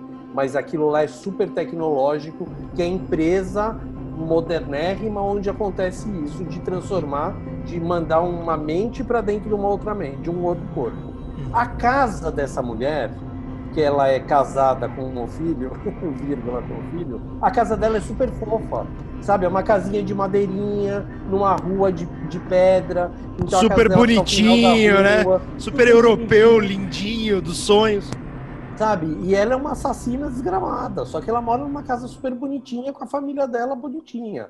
A casa do Christopher Abbott com a namorada dele é um apartamentão, porque a mina é rica, mora num apartamentão e ele mora com ela tal, super modernoso, com paredes brancas, muito vidro, móveis modernos. A casa da amiga dela também, um apartamento super amplo, com umas cadeiras de design bacanas, é, tudo modernão, não sei o quê. Agora, os lugares do pai da menina, do ricaço, é a coisa mais cafona do filme. São os lugares de mármore, aquela cozinha com aquele chão de mármore, que é para mostrar, que é, é o ostentar. Sabe, o cara que é o grande vilão do filme, se você pensar friamente, uhum. ele é o cara que trata o outro muito mal, trata o namorado da filha muito mal. Então, assim, ele é o poderoso, o rico que ostenta, que tem uma cozinha de mármore do chão ao teto, sabe? Só que é a coisa mais cafona, que fica lindo quando o sangue começa a escorrer por aquele mármore, fica a coisa mais linda do mundo, sabe? E eu acho que concordo, concordo. É a direção de arte do filme. Isso é muito, é a direção de arte. É assim, como que a gente vai contar a história desses personagens sem contar, sem falar? Vamos mostrar a casa de cada um, como vive cada um, onde vive cada um. Você conta muito a história, não precisa, entre aspas, perder tempo com com diálogos e não sei o que, não sei o que. Então isso é uma coisa que, além da luz que Verdade. vocês falaram também, a luz azul, a luz amarela, Putz. a luz do Cronenberg pai no, no filme do Cronenberg filho, também ajuda muito a contar a história, sabe? O sangue escorrendo, a luz vermelha, a luz amarela, os contrastes, acho que tudo isso conta muito a história, sabe? O figurino, sabe? Tem gente que é super bem vestido e o cara tem uma roupa quase de mulambo ali, sabe? Uma calça mais larguinha, não sei o que. Ele não é o cara que gasta uma grana com roupa assim. Então, acho que esses detalhes todos, é, junto com a fotografia, a fotografia não é aquela, é, assim, apesar a luz do filme em si, assim, de ter um fotógrafo que faz um contraluz maravilhoso, super recortado, com claro escuro, não sei o que, não sei o que, isso não tem nesse filme. O filme é de câmera, é de close, é. um puta close do olho, que o, o Will falou, a lâmina entrando no pescoço do outro, num super close com o sangue jorrando. Sabe, isso é fotografia. Apesar de ter sido programado, todos esses takes programados, decupados, não sei o quê, se é mal fotografado, fica uma porcaria. Talvez ia, o Will gostasse mais se fosse mais porcaria, né? Mas é super lindo, artístico, não sei o quê. Então, são as coisas que eu acho que ajudam muito a contar o filme, porque é isso para mim. É o terror 2.0, sabe? É o Cronenberg 2.0, é o, é o terror como vai ser, acho que daqui uns, sei lá, algum tempinho, a gente vai estar mais acostumado a enxergar, a assistir filmes mais uh, refinados, vai, filmes de terror mais refinados. E isso talvez não, não, não assuste tanto como, tá, como esse, o Possessor ainda assusta em 2020. Cara, mas eu, eu acho interessante você falando, né, pode, a gente pode ter começar a ter outras, uh, outras vertentes no terror, eu acho que isso está acontecendo já. Eu acho isso que, que eu acho isso é muito legal. Eu sou particularmente muito, muito fã do Ari Aster e do, do próprio Jordan Peele. É, porque eu acho que o, o Jordan Peele tem um muro bem baixo mesmo. Eu acho que é bem acessível. Eu gosto disso, mas eu não. Se tivesse, se existisse só o Jordan Peele, eu ia sentir falta de algumas coisas. Eu sou um fã incondicional do Ari Aster. Para mim, o Hereditário é uma das coisas. Quer dizer, os dois, não dá, não dá pra falar. Eu acho que quando a gente tem um trabalho como o do Brandon, é, é, é, como se fosse um grande quebra-cabeça onde cada um vai, vai preenchendo esse novo retrato do que tem de, do, da, dessa nova tendência de terror, entendeu? Então eu acho que eles são complementares. Eu acho que, que, que, que, que dentro dos seus segmentos ali, é, é, como não sei se você, tá, você falou do, do, Jordan Peele, Fabiano, sobre essa questão de Disney. Eu estava assistindo, sei lá, eu assisto o jornalismo da Globo hoje. Hoje eu tenho um estômago para assistir. Já, já teve uma época que eu não tive. E o Corra vai passar na tela quente agora, nessa Olá. próxima segunda. Olá. Pra você ver como realmente. saudade do, do terror na, na TV aberta, juro. É! Do terror na TV aberta. Ou seja, uma coisa não invalida a outra, por isso que eles não se. Eles não se com, eh, não dá para comparar. Eles se complementam. Então, eu acho que, que, que, que, isso é a grande beleza do negócio todo. Não sei, é a minha opinião de quem ainda tá é, engatinhando aí no mundo do terror, né? Mas é, é, pode ser uma opinião que eu venho a mudar daqui a algum tempo, mas é a opinião que eu tenho. Eu acho, eu concordo com você que eles se complementam, sim, mas eu, eu discordo quando você diz que não dá para comparar. Eu acho que dá, tudo dá para comparar. Acho que dá para comparar bolo de chocolate com hereditário. Sabe, tipo. Não, gente. Eu acho que não, mano. Sério, não? Por quê? Ah, eu, eu acho, que, que fica. É, é uma competição injusta, gente. Como é que você vai. Eu, eu, o que eu penso, como é que você vai. Eu acho que assim, o. o... Bom, não vou falar do Ari Aster, mas no caso do Jordan Peele, que é uma coisa meio pop art, digo de, né, enfim, é um filme pop de terror, muito bom, muito, muito bom, mas você vai comparar com uma coisa, sabe, porra, como esse filme é uma, uma coisa né? A gente tá falando de um surrealismo, é outra coisa, é outro tipo de arte. Você pode gostar mais do pop art, você pode gostar mais do surrealismo, você uhum. pode gostar mais do, do abstrato, enfim, renascentista, você pode gostar do que você quiser. Mas acho que são coisas que não, sabe? Como é que você vai comparar um gênero com outro pessoal? Aí você vai para é, lado então, mas, pessoal. Assim. É, mas, mas tudo é pessoal, que que é? eu acho. Assim. É tipo. Eu adoro ver os, os pets na, na, na É, né? O meu tá aqui, o Doni Darko tá deitado. Doni Darko? Não, eu acho que. ah, meu! Cadê? Conheci o Doni Darko, me manda uma foto. Vou chamar Doni, vem quero. cá. Vem cá, Dodô. Vem cá. Sobe aqui. Esse é o Walt, viu? Vocês estão vendo aí é o Walt, de Walter White. Sobe aqui. Gente, adoro, que vem tudo com nome de personagem. Ai. ah, merda. Derrubou a ah, cadeira. Ah, você tá brincando que você chama ele vem? Olha, mano. Olha aqui na câmera pra eles. Olha, Doni Ah, meu Deus. Darko ah. de Corone, muito bonitinho. Ah, é um urso. Sensacional. Bom, ó, já teve seu momento de hoje, vamos voltar aqui. Voltamos, saímos do pet.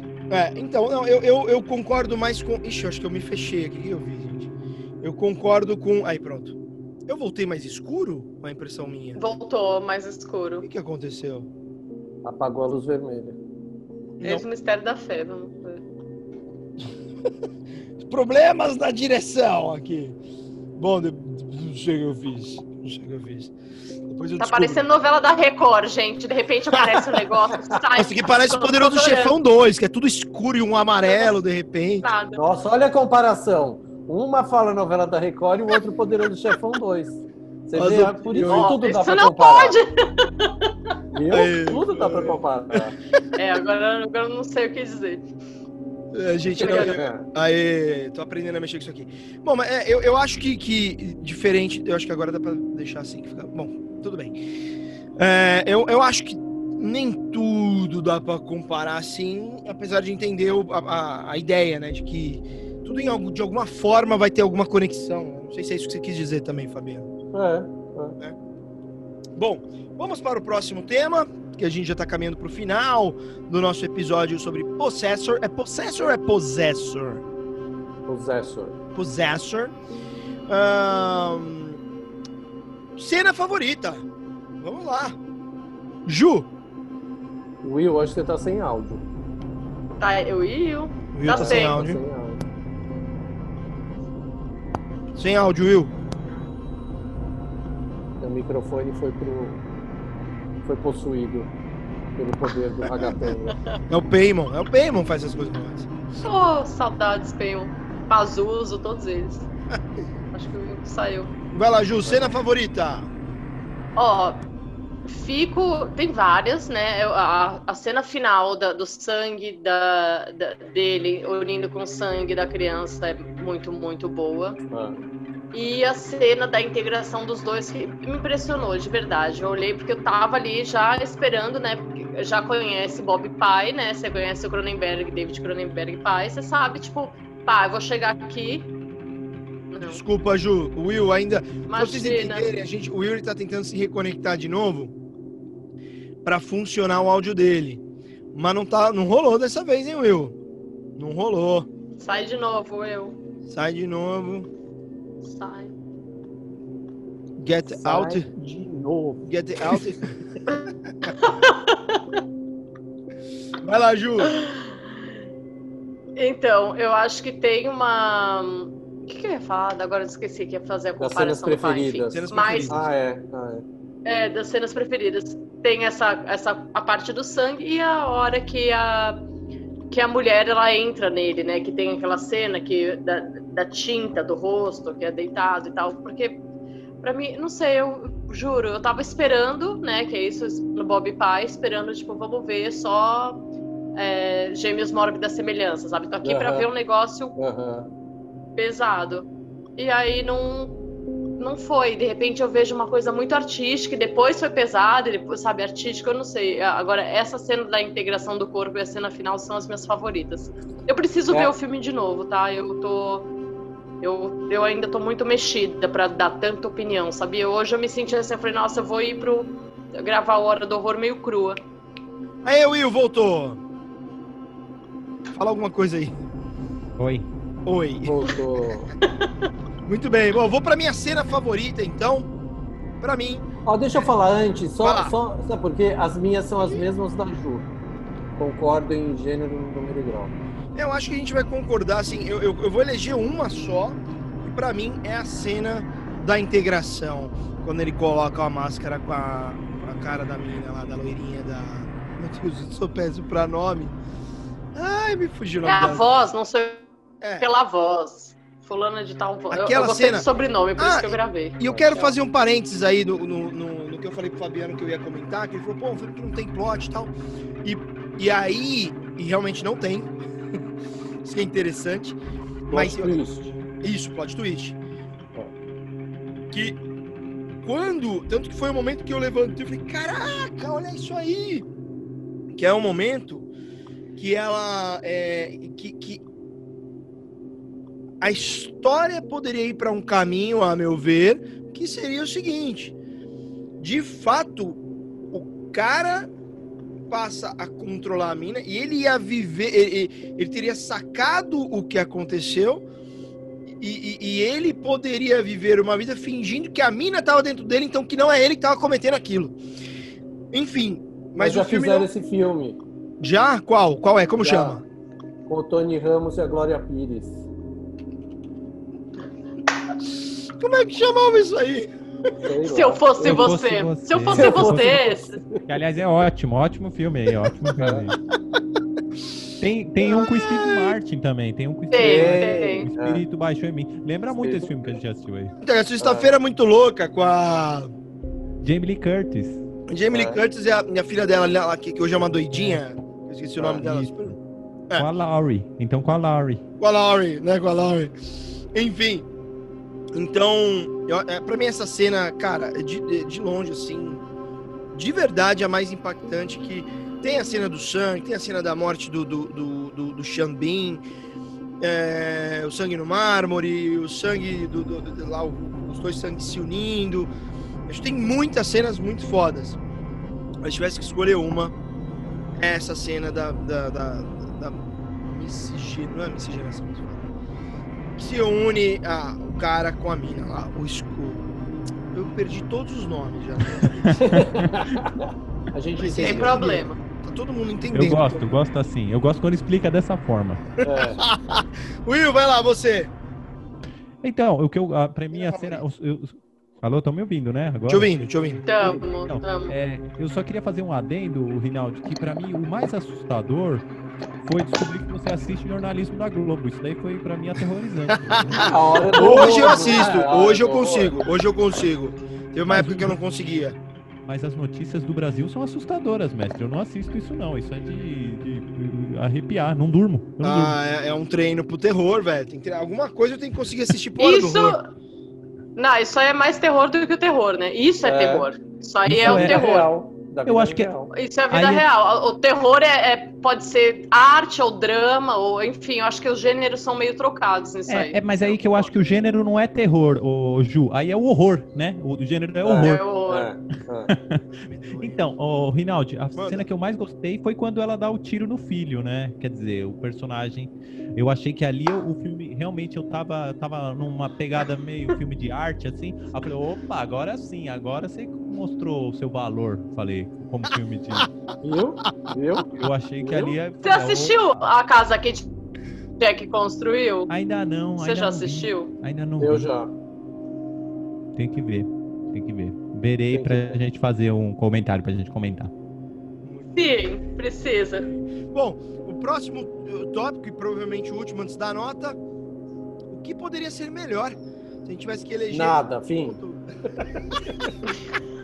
Qual Nota seria 10, tá bom. Qual seria o ponto a melhorar nesse filme? Começando pelo Fabiano. Juro, nada. Pra, pra mim é o filme. É. Eu não. Assim, assisti três vezes já e não. Não, não enxergo nenhuma cena a mais, nenhuma cena a menos, sabe? Porque. ah, como eu sou muito chato com roteiro de filme, principalmente com duas coisas que me incomodam muito e que me dão muito prazer: o roteiro e atuação, e o acting, e a direção de ator, os atores, a atuação tal. E esse filme é o, é o filme, se eu desse um curso sobre roteiro e sobre atuação, eu passaria esse filme e falar assim, ó, isso é o que você tem que fazer. Pensa, é isso aqui, presta atenção, anota, porque é isso aqui, sabe? É roteiro para mim é o roteiro perfeito e quatro atores muito bons vivendo papel, personagens muito bons, sendo muito bem dirigidos. Então, para mim, é nota 10. Nota Deus já, já também já revelou a nota. Bom, podemos todos fazer isso.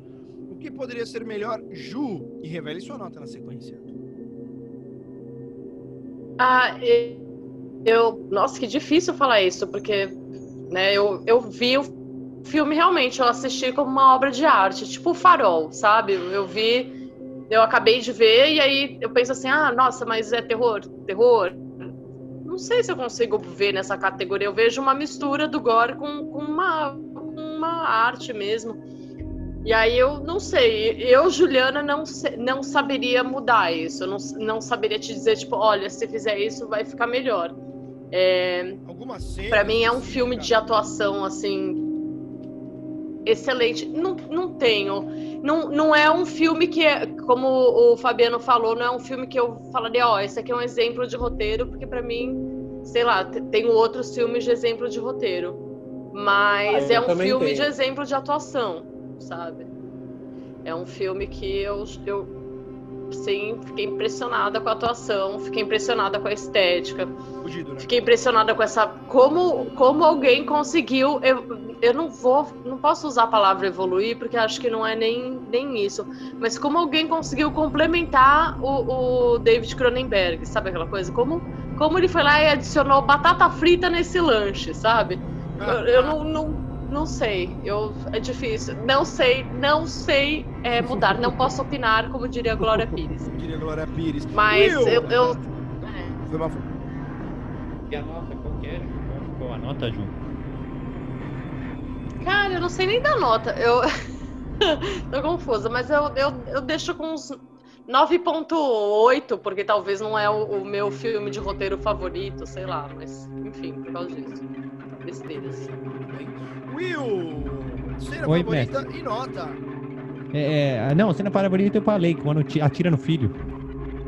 Verdade, perdão, e a nota? Perdão. Mas aí, agora eu vou falar o que eu poderia mudar. O que poderia mudar. Sim, Seria não, não, não, a cena favorita, desculpa, o que já foi. é. poderia mudar? Então já foi, já passei, passei, errei. Então, Eu o errei, que eu acho, ela dá o tiro no filho, né? O que eu mudaria, não porque o filme ficaria melhor, mas ficaria mais do meu agrado, né? Vamos dizer, talvez ficasse até pior, né?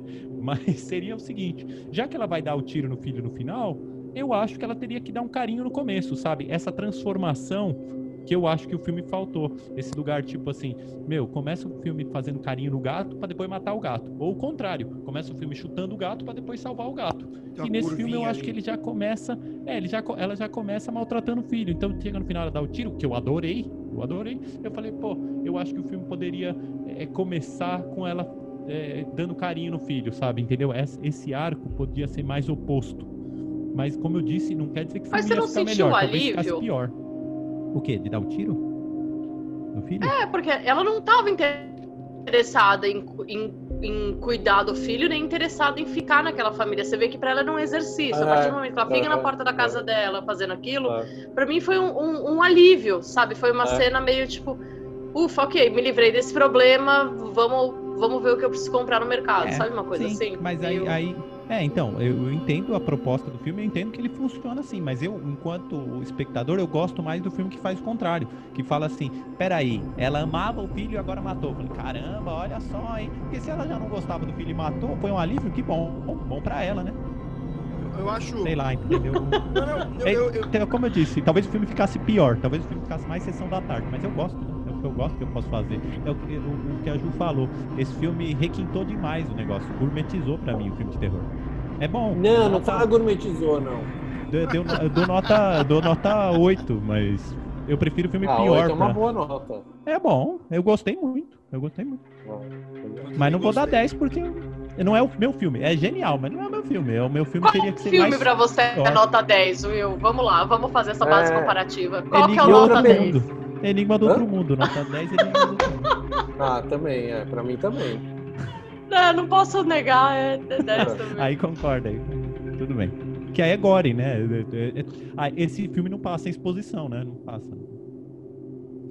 Mas Não, o não John passa, Carpenter não é maior que o Brandon mas- Cronenberg. É, mas então, aí tá. Então por isso que eu não coloco Calma. 10, né? Mas eu gostei do Ah, 8. Ele só tá ótimo. começando, eu acho que é muito cedo.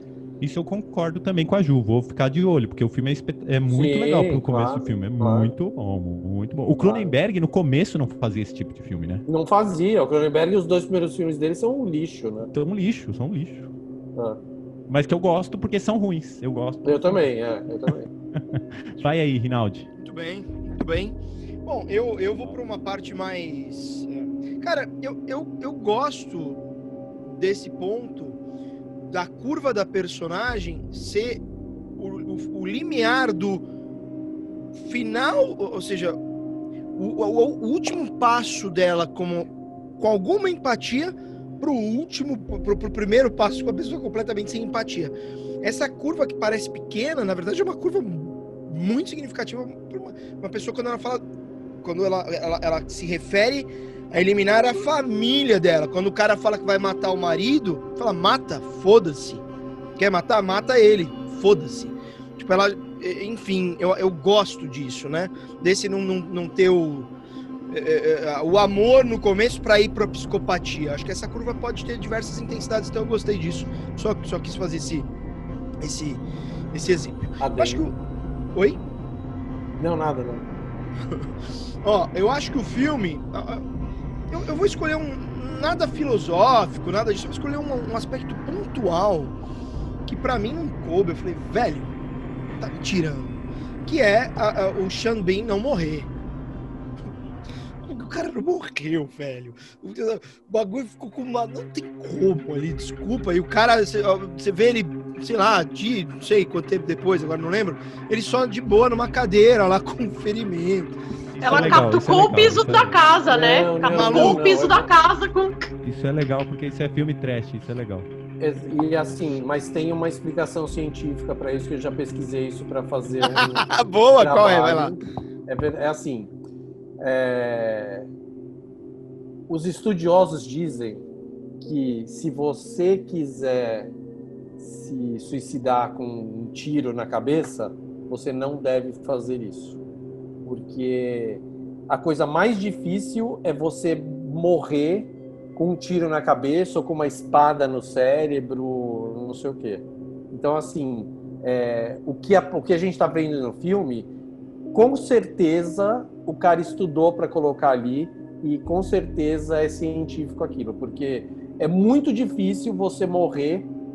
Porque, por exemplo, se você leva um tiro no cérebro, você não vai morrer se você levar um tiro no cérebro. Você vai ficar paralítico do lado esquerdo, sei lá. Não sei nem se esse é o termo que se usa. Você morrer, você tem que levar um tiro no coração, ou no fígado, ou sei lá onde.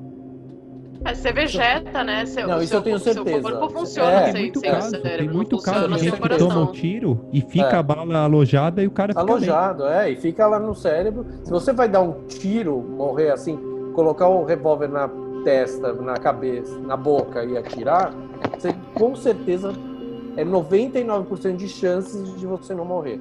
Então, o que acontece com o cara foi provavelmente aconteceria na vida real. Eu, eu, eu, eu me incomodei. Mas não é a vida real, né? Ignorância. Vai falar, não é a vida real, é filme. Então É sim, que- é documentário, é documentário. Não, não, depois eu até gostaria de saber mais disso, porque isso me incomodou muito. Eu falei, porra, bicho, falar que o cara não morreu depois daquele negócio ali não é possível. É, mas se há base científica para isso, é, isso ainda me confesso que eu, eu- eu- isso me incomoda. Se fosse outra coisa de, que, poderia me incomodar, é o filme de, de ter o mu- muro muito alto aí, que é o que a gente já falou até agora. Mas, por fim, é isso. Will, acho que você não. Ah, não, você deu sua nota. Eu daria uma nota pra esse filme. É, entre 7,5 e 8 também. 7,5 e 8. Acho que seria nesse, nesse aspecto. Muito bem. Muito Só notas altas, o filme é maravilhoso, fim. Tchau. Não, o filme é muito bom. é Gente, muito posso bom. fazer uma observação que vocês estavam falando lá da, da Jennifer Jason Lee e eu não tinha me ligado que ela era a mulher lá do Mulher Solteira Procura. e aí eu dei um é, Google Também. agora, gente, falando, a hora que eu vi, meu coração deu até uma. Fez uma Acho Meu que é o primeiro Deus, eu papel mais. É o primeiro papel mais. porra, que filme. Dela, né? Maior. Nossa, adoro esse filme. Ó, é. Esse filme é um filme, esse filme é um filme que, na minha opinião, é um filme maldito, porque quem é a atriz que faz o outro papel com ela? Olha aí, Ju. Não faço ideia. Então, Deixa eu ver. Lá. também. É a Bridget Fonda. É, do, é do- da família. É verdade, é verdade. E ela é, então, a Bridget Fonda é neta, é neta da Jane Fonda ou filha da Jane, não lembro exatamente. Eu Acho que ela, não sei, pais. E Peter as Fonda. duas, Ela então, é filha do Peter Fonda, que é, Ela é é filha do filho do. Henry Fonda. É, ela é sobrinha da Jane Fonda. É, as duas atrizes eram duas super atrizes na época de Hollywood. Eram duas das grandes promessas de Hollywood. A Jennifer Jason Leigh logo depois casou com o fulano e foi para Nova York fazer teatro. E a Bridget Fonda também casou e largou o cinema totalmente. Sabe? Então, assim, Ah, não, gente. Olha, nós. é bem louco, assim. Eu sempre procuro saber da Bridget Fonda porque ela era uma das minhas. um dos meus amores cinematográficos, assim, sabe? Tem. Eu não me conformo que ela parou de fazer cinema, principalmente por causa desse filme. Nossa, filmaço, aliás. Filmaço. Filmaço. Interessante. Vamos às recomendações. O que, que o pessoal deve assistir nessa próxima semana. Começando por Will, que tá com os dedinhos aqui. O que tá acontecendo aí, Will? Gosto de fazer movimentos. É. Eliana. Filme É. para. O filme, o que for, série. Eu, vou- É, eu vou indicar, sim, eu, vou- eu indico é, Existence, do David Cronenberg, que é um filme que eu acho que tem muita similaridade com esse que a gente assistiu, Possessor. Ele também fala sobre troca de corpo, sobre invasão, sobre é, o, o que é um jogo, a vida é um jogo, existe alma, tudo isso. Gosto demais. E tem a Jennifer Jason Leigh num baita papel, um dos filmes que eu acho que ela tá melhor, viu? Jude Law também, baita elenco. Existence. Boa, Ju, você. Nossa, eu tava aqui olhando pra, pro, pros meus filmes pensando no que, que eu. Porque tem. ah, Eu, eu confesso, minha memória é bem ruim e eu não lembro o que, que eu indiquei das últimas vezes. Isso é ruim. Né? Porque às vezes você É, vai. já repetir aconteceu comigo. "Mas vocês- vocês- Você indicar a mesma coisa, né? Isso pode acontecer, porque, né? Vale o pessoal pensar que a gente demora umas semanas, às vezes, pra gravar, Não então a memória como. vai, né? Não tem Eu como. indicaria sempre Enigma do Outro Mundo, toda semana. Eu acho que isso Também. Ó, eu vou, eu vou falar, já que a gente tá falando de finais estranhos, vou falar do Nevoeiro, o filme, que eu acho que talvez eu tenha falado, talvez, talvez. O filme, não a série. O filme, assim, assisti com a minha mãe e a hora que acabou, ela olhou pra mim e falou: por que, que você me faz assistir essas coisas? Foi muito bom, Dá pra assistir à noite? família. Dá, dá. Dá. Tipo, assistir agora. também- terminando aqui. é filme ótimo pra Dá, assistir de madrugada, no meio da madrugada. Dá. Não dá. Não tem. Não é. Ele não. Ele não vai pro, pro espírito que você não go- que você fica assim. E indico o, o Mártires também, mas o do Pascal, que é sim um filmaço, mas é pra quem É. tem estômago muito forte. É. Vai, tipo, vai. Não come no- no- durante o filme, não faz a pipoca. Assiste. Com água. Muito bem. Fabiano, você. Vai lá, meu querido. Qual dica? Putz. Nossa, eu tinha pensado numa coisa, me fugiu. Sabe que a, a dica que eu vou dar? É... Eu li muita coisa sobre o Tim Burton esses dias. E ele vai começar a fazer um filme novo. Aí hoje eu vi um clipe da Megan Thee Stallion, que é uma rapper americana novíssima e maravilhosa. E o clipe novo dela tem um outro rapper com ela cantando um feat desse outro cara. E ele, tá, e ele faz um Edward Scissorhands no filme.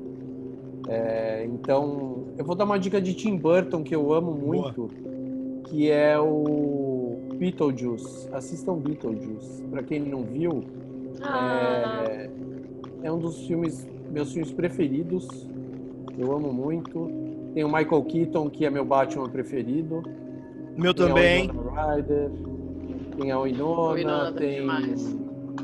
o elenco inteiro de Beetlejuice. Tem uma das melhores cenas de jantar da história do cinema. Quando eles é cantam. demais. Nossa, eu preciso assistir de novo, cara. Faz muito tempo que eu vi. É, então, É e assim, acabou de sair uma versão restaurada 4K do filme. E a minha dica é. Beetlejuice. Muito bem. Aliás, aliás, você falou melhor, melhor Batman aí, muito mais cinema do que desse picareta Christopher Nolan, muito mais cinema. Ah, eu gosto. Do... Ai, eu não gosto dele também. Pronto, falei. Eu gosto. dele, mas eu, eu é uma concordo com besteira. vo- eu concordo com você. O primeiro Batman pra mim é o melhor de todos. Além de ter o Michael Keaton e o Tim Burton, a trilha do Prince que ganhou o Oscar e tipo é um dos melhores discos de trilha sonora e mais lindo é o disco preto com o logo do Batman e mais nada.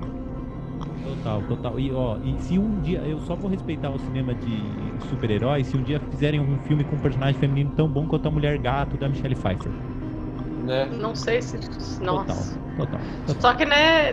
É. É que eu adoro a Anne Hathaway. Não, é ruim, é ruim, ô Ju. Não, ela é ótima, mas é extremamente sexualizada, né? Adoro. Mas sim, mas é- eu acho que a, a Ela é, precisa, a gente precisa tentar jogar a mulher para um outro lado, que eu acho que esse é o grande, é o Sim. grande momento aí, né? Que, Mas que é difícil que fazer, sei. viu? Confesso. Sim, sim. Mas eu acho que a, a- a sacada do Tim Burton é sacar que tudo no filme de super-herói é sexualizado.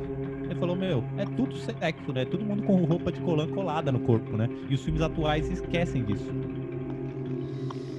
Ó, eu vou indicar. Vou indicar duas coisas. Um, pra. pra já que falaram do David, que já falaram, falamos o negócio inteiro do Brandon. Então, eu vou indicar o Método Perigoso do, do David Cronenberg, que não é um filme de terror, mas é, é, um, é um filme que eu acho que, enfim, eu gosto pra caramba desse filme. Eu assisti já faz uns dois anos. Tenho o DVD desse filme. E, então eu acho interessante. Mas, se é para indicar alguma coisa no aspecto de terror, eu vou. Já que voltamos no tempo, Beetlejuice, é, é, eu, eu gosto dessas linhas, eu vou indicar um, um exercício para quem está nos assistindo. Com certeza vocês conhecem Simpsons. Quem tiver as manhas, procure os, todos os episódios de terror dos Simpsons. Desde a primeira temporada até hoje. Cara, tem cada coisa maravilhosa. Legal isso. Coisa Vou até anotar. maravilhosa. As casas da casa da árvore, né? São todas casas É. da árvore. É, casa é da dos um, dois, horrores, três, um, quatro, dois, cinco, seis. É. Cara, tem a mosca, tem a versão deles da mosca com o Bart, né? tem, Tem cara. a mosca, tem laranja mecânica. Tem. Nossa, tem muita coisa. Tem- cara, é, olha, é, enfim, façam esse exercício. Não é fácil, porque são, sei lá, quantas temporadas estão Simpsons? 20, 20, sei lá. Nossa, tá dizendo. É, mas assistam os episódios de terror. É cada ano você vai ter um episódio lá, é mais ou menos isso. Assistam, é do caramba. Eu fiz essa semana um pouco desse exercício. Consegui assistir acho que uns quatro. É difícil achar, porque né, não é tão fácil e organizado. Mas façam esse exercício, que é muito legal. Eles brincam com muitas referências. é que- e, e- e eles usam muitos clichês. Cara, é animal. É, além de ser uma aula, é um puto entretenimento sensacionecas de Pitibiriba. Gente, acabou. Posso dar só, só um momento, porque além de ser aula, além de ser entretenimento, é previsão do futuro. Simpsons é previsão do futuro também. É, total. É. Né, Você quer saber o que vai acontecer daqui a uns 10 anos, você assiste uma hora, você encosta ali, ó. Exatamente, chegando. exatamente. Ó, a gente precisa. Eu, eu, eu combinei isso com a Ju, não sei se ela pre- se conseguiu se preparar pra isso, porque a gente. Nossa, o meu gato ele tá molhado, velho. Eu não sei o que, que ele faz, se ele, se entra debaixo do, do bebedouro dele.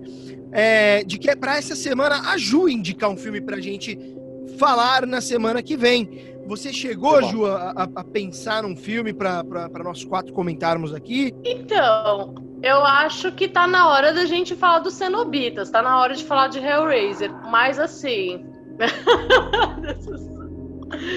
mas aí vai ter que assistir todos, né? Embora não valha a pena. Ai, ó, vamos comer, porque assim, como, Tem que como tem assistir que- todos. É, São uns 11, não, não não é, Ju? Não são mais ou menos uns 11? Hellraiser agora eu não lembro de cabeça. Eu, eu acho que a gente pode Não é combinar. tanto quanto o Halloween, é menos. Não, eu acho que sim, É cara. menos. Eu tava É menos. hoje, quer ver? Se não, é tudo bem, deve ser uns 9, que seja. Se não, se não quiser, a gente pode ir pro Mártires, mas aí o Fabrício vai ficar sem dormir e vai me Ele xingar não vai depois. assistir, é, Ele não vai assistir. Ó, eu, eu posso propor, então, uma, fazer uma contraproposta, posso? Faz, lógico. Seria a seguinte. Gente, como o Hellraiser tem, tem bastante pra assistir, eu tenho que assistir, tem jeito. Eu vou ter que eu vou ter, eu vou ter que pegar uns sábados de manhã, sábados ensolarados, assim, sabe? Pra eu Cara, mexer- esse você vai, você vai. Não, mas a gente pode falar, sei lá, só dos três, dos dois primeiros, vai. O Hellraiser e o Hellbound. É, Eu fecho dois primeiros e depois- aí. Tá. É, a minha contraproposta é pra outro caminho, mas se for, se for esse caminho, Não, vamos Hellraiser, vamos, vamos. não É, quer primeiro fazer um segundo. dia todos os Hellraisers de uma vez, não? Sim, sim, tem que ser todos aí. Eu gosto também. A, mi- a minha proposta pra que fosse todos seria assim, ó, vamos estipular pra, sei lá, daqui um mês, então a gente fala sobre todos os Hellraisers. Ah, pode ser. tempo é, de pode ser, assistir. né? Pode ser, Pode ser. pode ser. Pode. E, e pra semana que vem, a gente... ai caramba, pra semana que vem, oh, o Alt figura, viu? Pra semana que vem a gente faz mais levinho, porque eu vou ter que assistir Hellraiser, mano. É, é bom porque a gente prepara você pro pior. Isso aí é o, é o- Aí é que tá. O terror mesmo, a hora que eu, quando era jovem, assisti, Jason não, não dava esse impacto, Halloween não me deu esse impacto. Agora, Cenobitas, a hora que você vê ali, me dava uma gelada. Eu falava, meu Deus do céu, essas, se aparece esse pessoal no meu quarto, não sei nem pra onde ir. Ai, meu Deus, eu quero já ir embora. Ai, meu pai, espero que eu sobreviva. Bom, é, é, é difícil, gente. Para mim, ó, isso aqui é importante para você que tá ouvindo a gente, assistindo. Eu, eu sou muito encagaçado, mas eu, eu, eu tô ali me desafiando. E é bacana, porque, cara, é um aprendizado. É uma outra área do cérebro que você trabalha. E é mesmo, galera. Vocês três aqui, talvez vocês já estejam habituados. É, é, cara, é, você, você realmente amplia o teu cérebro e a tua visão de mundo para muitos lugares, viu? É muito interessante isso. Por isso que eu gosto. Então, Ju, o que, que a gente pode. Então, assim, o Hellraiser para daqui a um mês. Que dia que é hoje? Hoje é dia 30 de. Então, dia 30 de novembro, a, a sexta, a, a, ou seja, daqui quatro sextas-feiras, especial. Tem até dificuldade de pronunciar isso. Eu, eu vou fazer com as luzes acesas esse especial. especial Hellraiser. Agora, semana que vem, o que, que a gente pode falar? Um filme, mas, mas sei lá, sei lá. O que, que pode ser? A Freira? Quer falar da casa que Jack construiu? É, eu não tô, não tô aliviando hoje. É. É, de, é, é de, de, de, serial killer. Eu acho que vai, você dorme nesse. Eu acho que você vai. Dorme não durante o filme, mas dorme depois dele. Vamos, porque eu tenho eu opiniões bem controversas a respeito desse filme. Aê, assim que é bom. Você jura? Nossa, eu, eu, eu fiquei tão impactada, eu fiquei tão feliz com esse filme. Ó, então vamos combinar assim: é, a, a, é, a casa de. Como é que é? A casa que Jack A casa construiu. que Jack construiu. Você sabe se tá passando em alguma plataforma de streaming? Eu acho que tem na, no Telecine, no Now. Tá. É... Agora não sei se tem em, em outros lugares. Tá, eu vou procurar aqui para ver se a gente acha, consegue assistir numa forma mais vascaína. Não sendo possível, a gente, bom, cada um dá o seu jeito aí, mas a casa que Jack construiu, só joga no grupo, Ju, depois o nome e, se possível, a placa, para garantir que a gente vai assistir o filme certo. É... E acho que é isso, então. Vamos fazer a nossa foto do dia, para encerrarmos. Então, semana que vem, a casa. Manda para mim depois. Construiu, tá bom? Ó, tem no Telecine Cult, sim. É, mas tem que tem, pagar. né? Eu, eu costumo assistir. Ah, não, mas aí tem no Now, não? Não? O Now é pago também. Tem no Now, é. Ah, tá. Bom, vamos fazer ah, a é, foto. é. Quem tem. Deixa eu pôr, pegar o print aqui. Vamos lá, atenção todo mundo. Ah, opa, cadê aqui? Nossa, que Vamos de novo. Ah, aê! Gente, muito obrigado. Um, um, um abraço, Fabiano. Obrigado por hoje. Will, obrigado, obrigado por hoje. Beijo. Obrigada, gente. Foi Ju, ótimo. Por hoje. Semana que vem, a casa que Jack construiu, certo, Ju? Certo. E daqui quatro semanas, especial Hellraiser, se eu sobreviver até lá. Vamos nessa! Essa máscara eu queria. Qual? Essa A do Hellraiser? Eu quase O comprei uma vez. Eu quase comprei. Ó, e fi- deixa um convite. Ah, Cara. Não, tinha na livraria Cultura pra vender, mas era muito cara. Muito cara. É, não, é. faço um convite pra vocês, ó. Hoje, hoje é dia, hoje é dia 30 de outubro, amanhã a gente lança um especial de Halloween. Não consegui fatiar ele em várias, vários episódios, mas pode ser que, que eu que, que dê até. Mas faço um convite para os nossos integrantes aqui, Will, Ju e Fabiano, para que se vocês quiserem vir uma máscara em algum episódio, fiquem à vontade, não sintam-se encabulados, para que nós coloquemos medo em você que está nos assistindo aqui no YouTube. Por mais que ninguém assista a gente no YouTube, não sei o que acontece, a nossa audiência ela não vai pro YouTube. Mas, mas a gente vai conseguir. A partir da semana que vem, se alguém, um de nós aqui já souber, vamos fazer isso aqui ao vivo. Eu vou tentar descobrir a partir do, do programa OBS como é que faz isso aqui para ser ao vivo. Mas vamos tentar para a gente começar a colocar os comentários da galera. A gente conecta o terror com tudo. Fabiano, se você tiver também um, um- um canal seu na internet, manda pra gente, pra gente adicionar nas nossas postagens. E é isso. Sigam, sigam Roda de Cinema, sigam Terror com Tudo, sigam os nossos Instagrams pessoais. É, lembrando, estamos diretamente na Google Podcast, Spotify, Breaker, Overcast, Pocket Casts, Radio Public, Anchor e no YouTube. Assiste a gente no YouTube, que sempre vai ter umas surpresinhas visuais pra você. Eu sou o Fabrício Rinaldi, um grande beijo, um forte abraço. Viva o Cinema Nacional! Fui! Até a próxima!